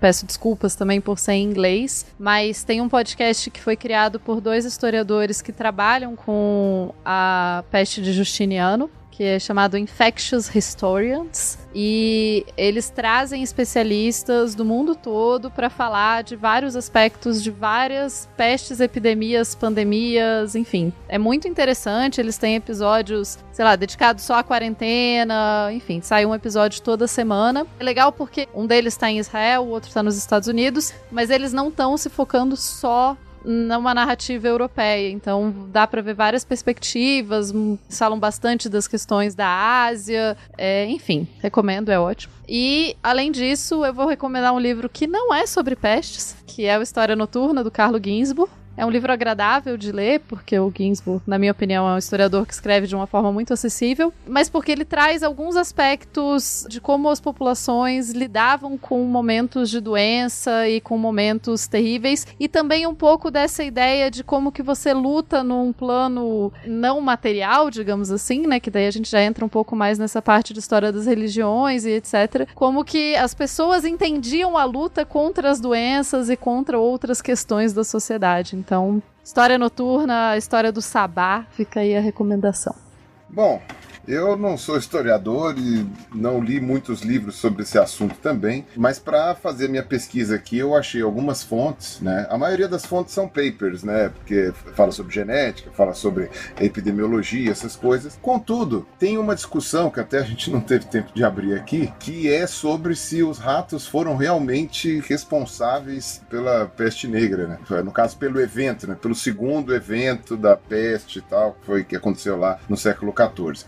Uma delas foi um artigo muito legal de 2003 que chama Rats Communication and Plague Toward an Ecological History. Ou seja, falando dos ratos, de como os ratos foram aparecer na Europa, né? Porque o, o rato, a gente tem várias, é, muitas espécies, né? Você tem o rato africano, você tem o rato que é o ratos norvégicos, né? Que é a ratazana mesmo, que é de origem asiática, né? No caso do norte da Ásia, e você tem o, o ratos ratos, que é o rato preto, que é de origem do sul da Ásia, né? E aí ele vai contando como que chegou aqui, ali, em vários lugares, tal, uma coisa muito interessante, muito legal, não é muito longo e é tipo um capítulo de livro, assim, que é bem interessante. E o autor chama Michael McCormick, de 2003. Contudo, tem o outro livro, né, que é o livro que no caso ele é específico sobre a praga de Justiniano, que é aqui ó, The Justinianic Plague and Global Pandemics: The Making of the Plague Concept, que é da Merle Eisenberg e Lee Mordechai. Não sei como. Ah, então. O Lee Mordecai e o Eisenberg são os caras que apresentam o podcast que eu recomendei. Ah, olha o só. Infectious que, Historians. Que coincidência. Olha que legal. É, então não sei se eu falei certo, Mordecai. É, é, é, Mordecai, esse, você é, pode falar. Esse é, o, é, o, é o, o israelense, provavelmente. Não, mas, enfim, eu não li o livro todo, que é muito grande, mas eu li a parte do que interessava para a questão da transmissão, né, da peste, e eles argumentam que os ratos sozinhos não podem explicar que a peste tenha sido do tamanho que foi, porque em vários lugares da Europa não tinha rato suficiente, porque falta fóssil de rato, ainda que você também possa argumentar que é difícil de formar, difícil de achar e que nem todo mundo procurou, né? Então, mas eu achei interessante as partes que eu li, né? Eu li a parte introdutória e li esse capítulo inteiro da questão da transmissão, né? Da, da transmissão da doença. Então, que bom. Então, quer dizer que, sei lá, né? Eu, eu mesmo sem ser especialista, encontrei aqui um livro que já foi referendado aí pelo Tupá, então acho que,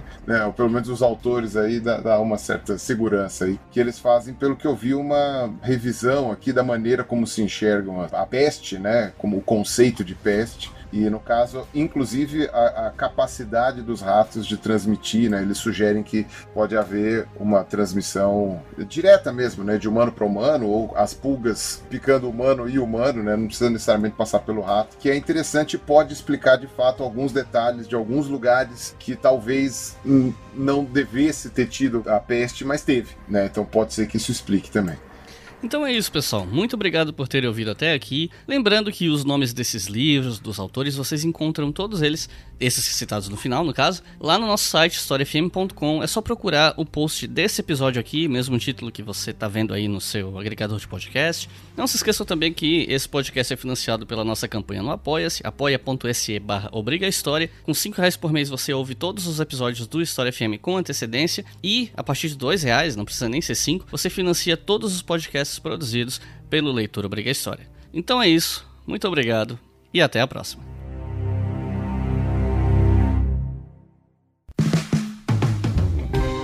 Este podcast foi financiado por nossos colaboradores no Apoia-se. Acesse apoia.se barra Obriga História e contribua para manter este projeto educacional gratuito no ar.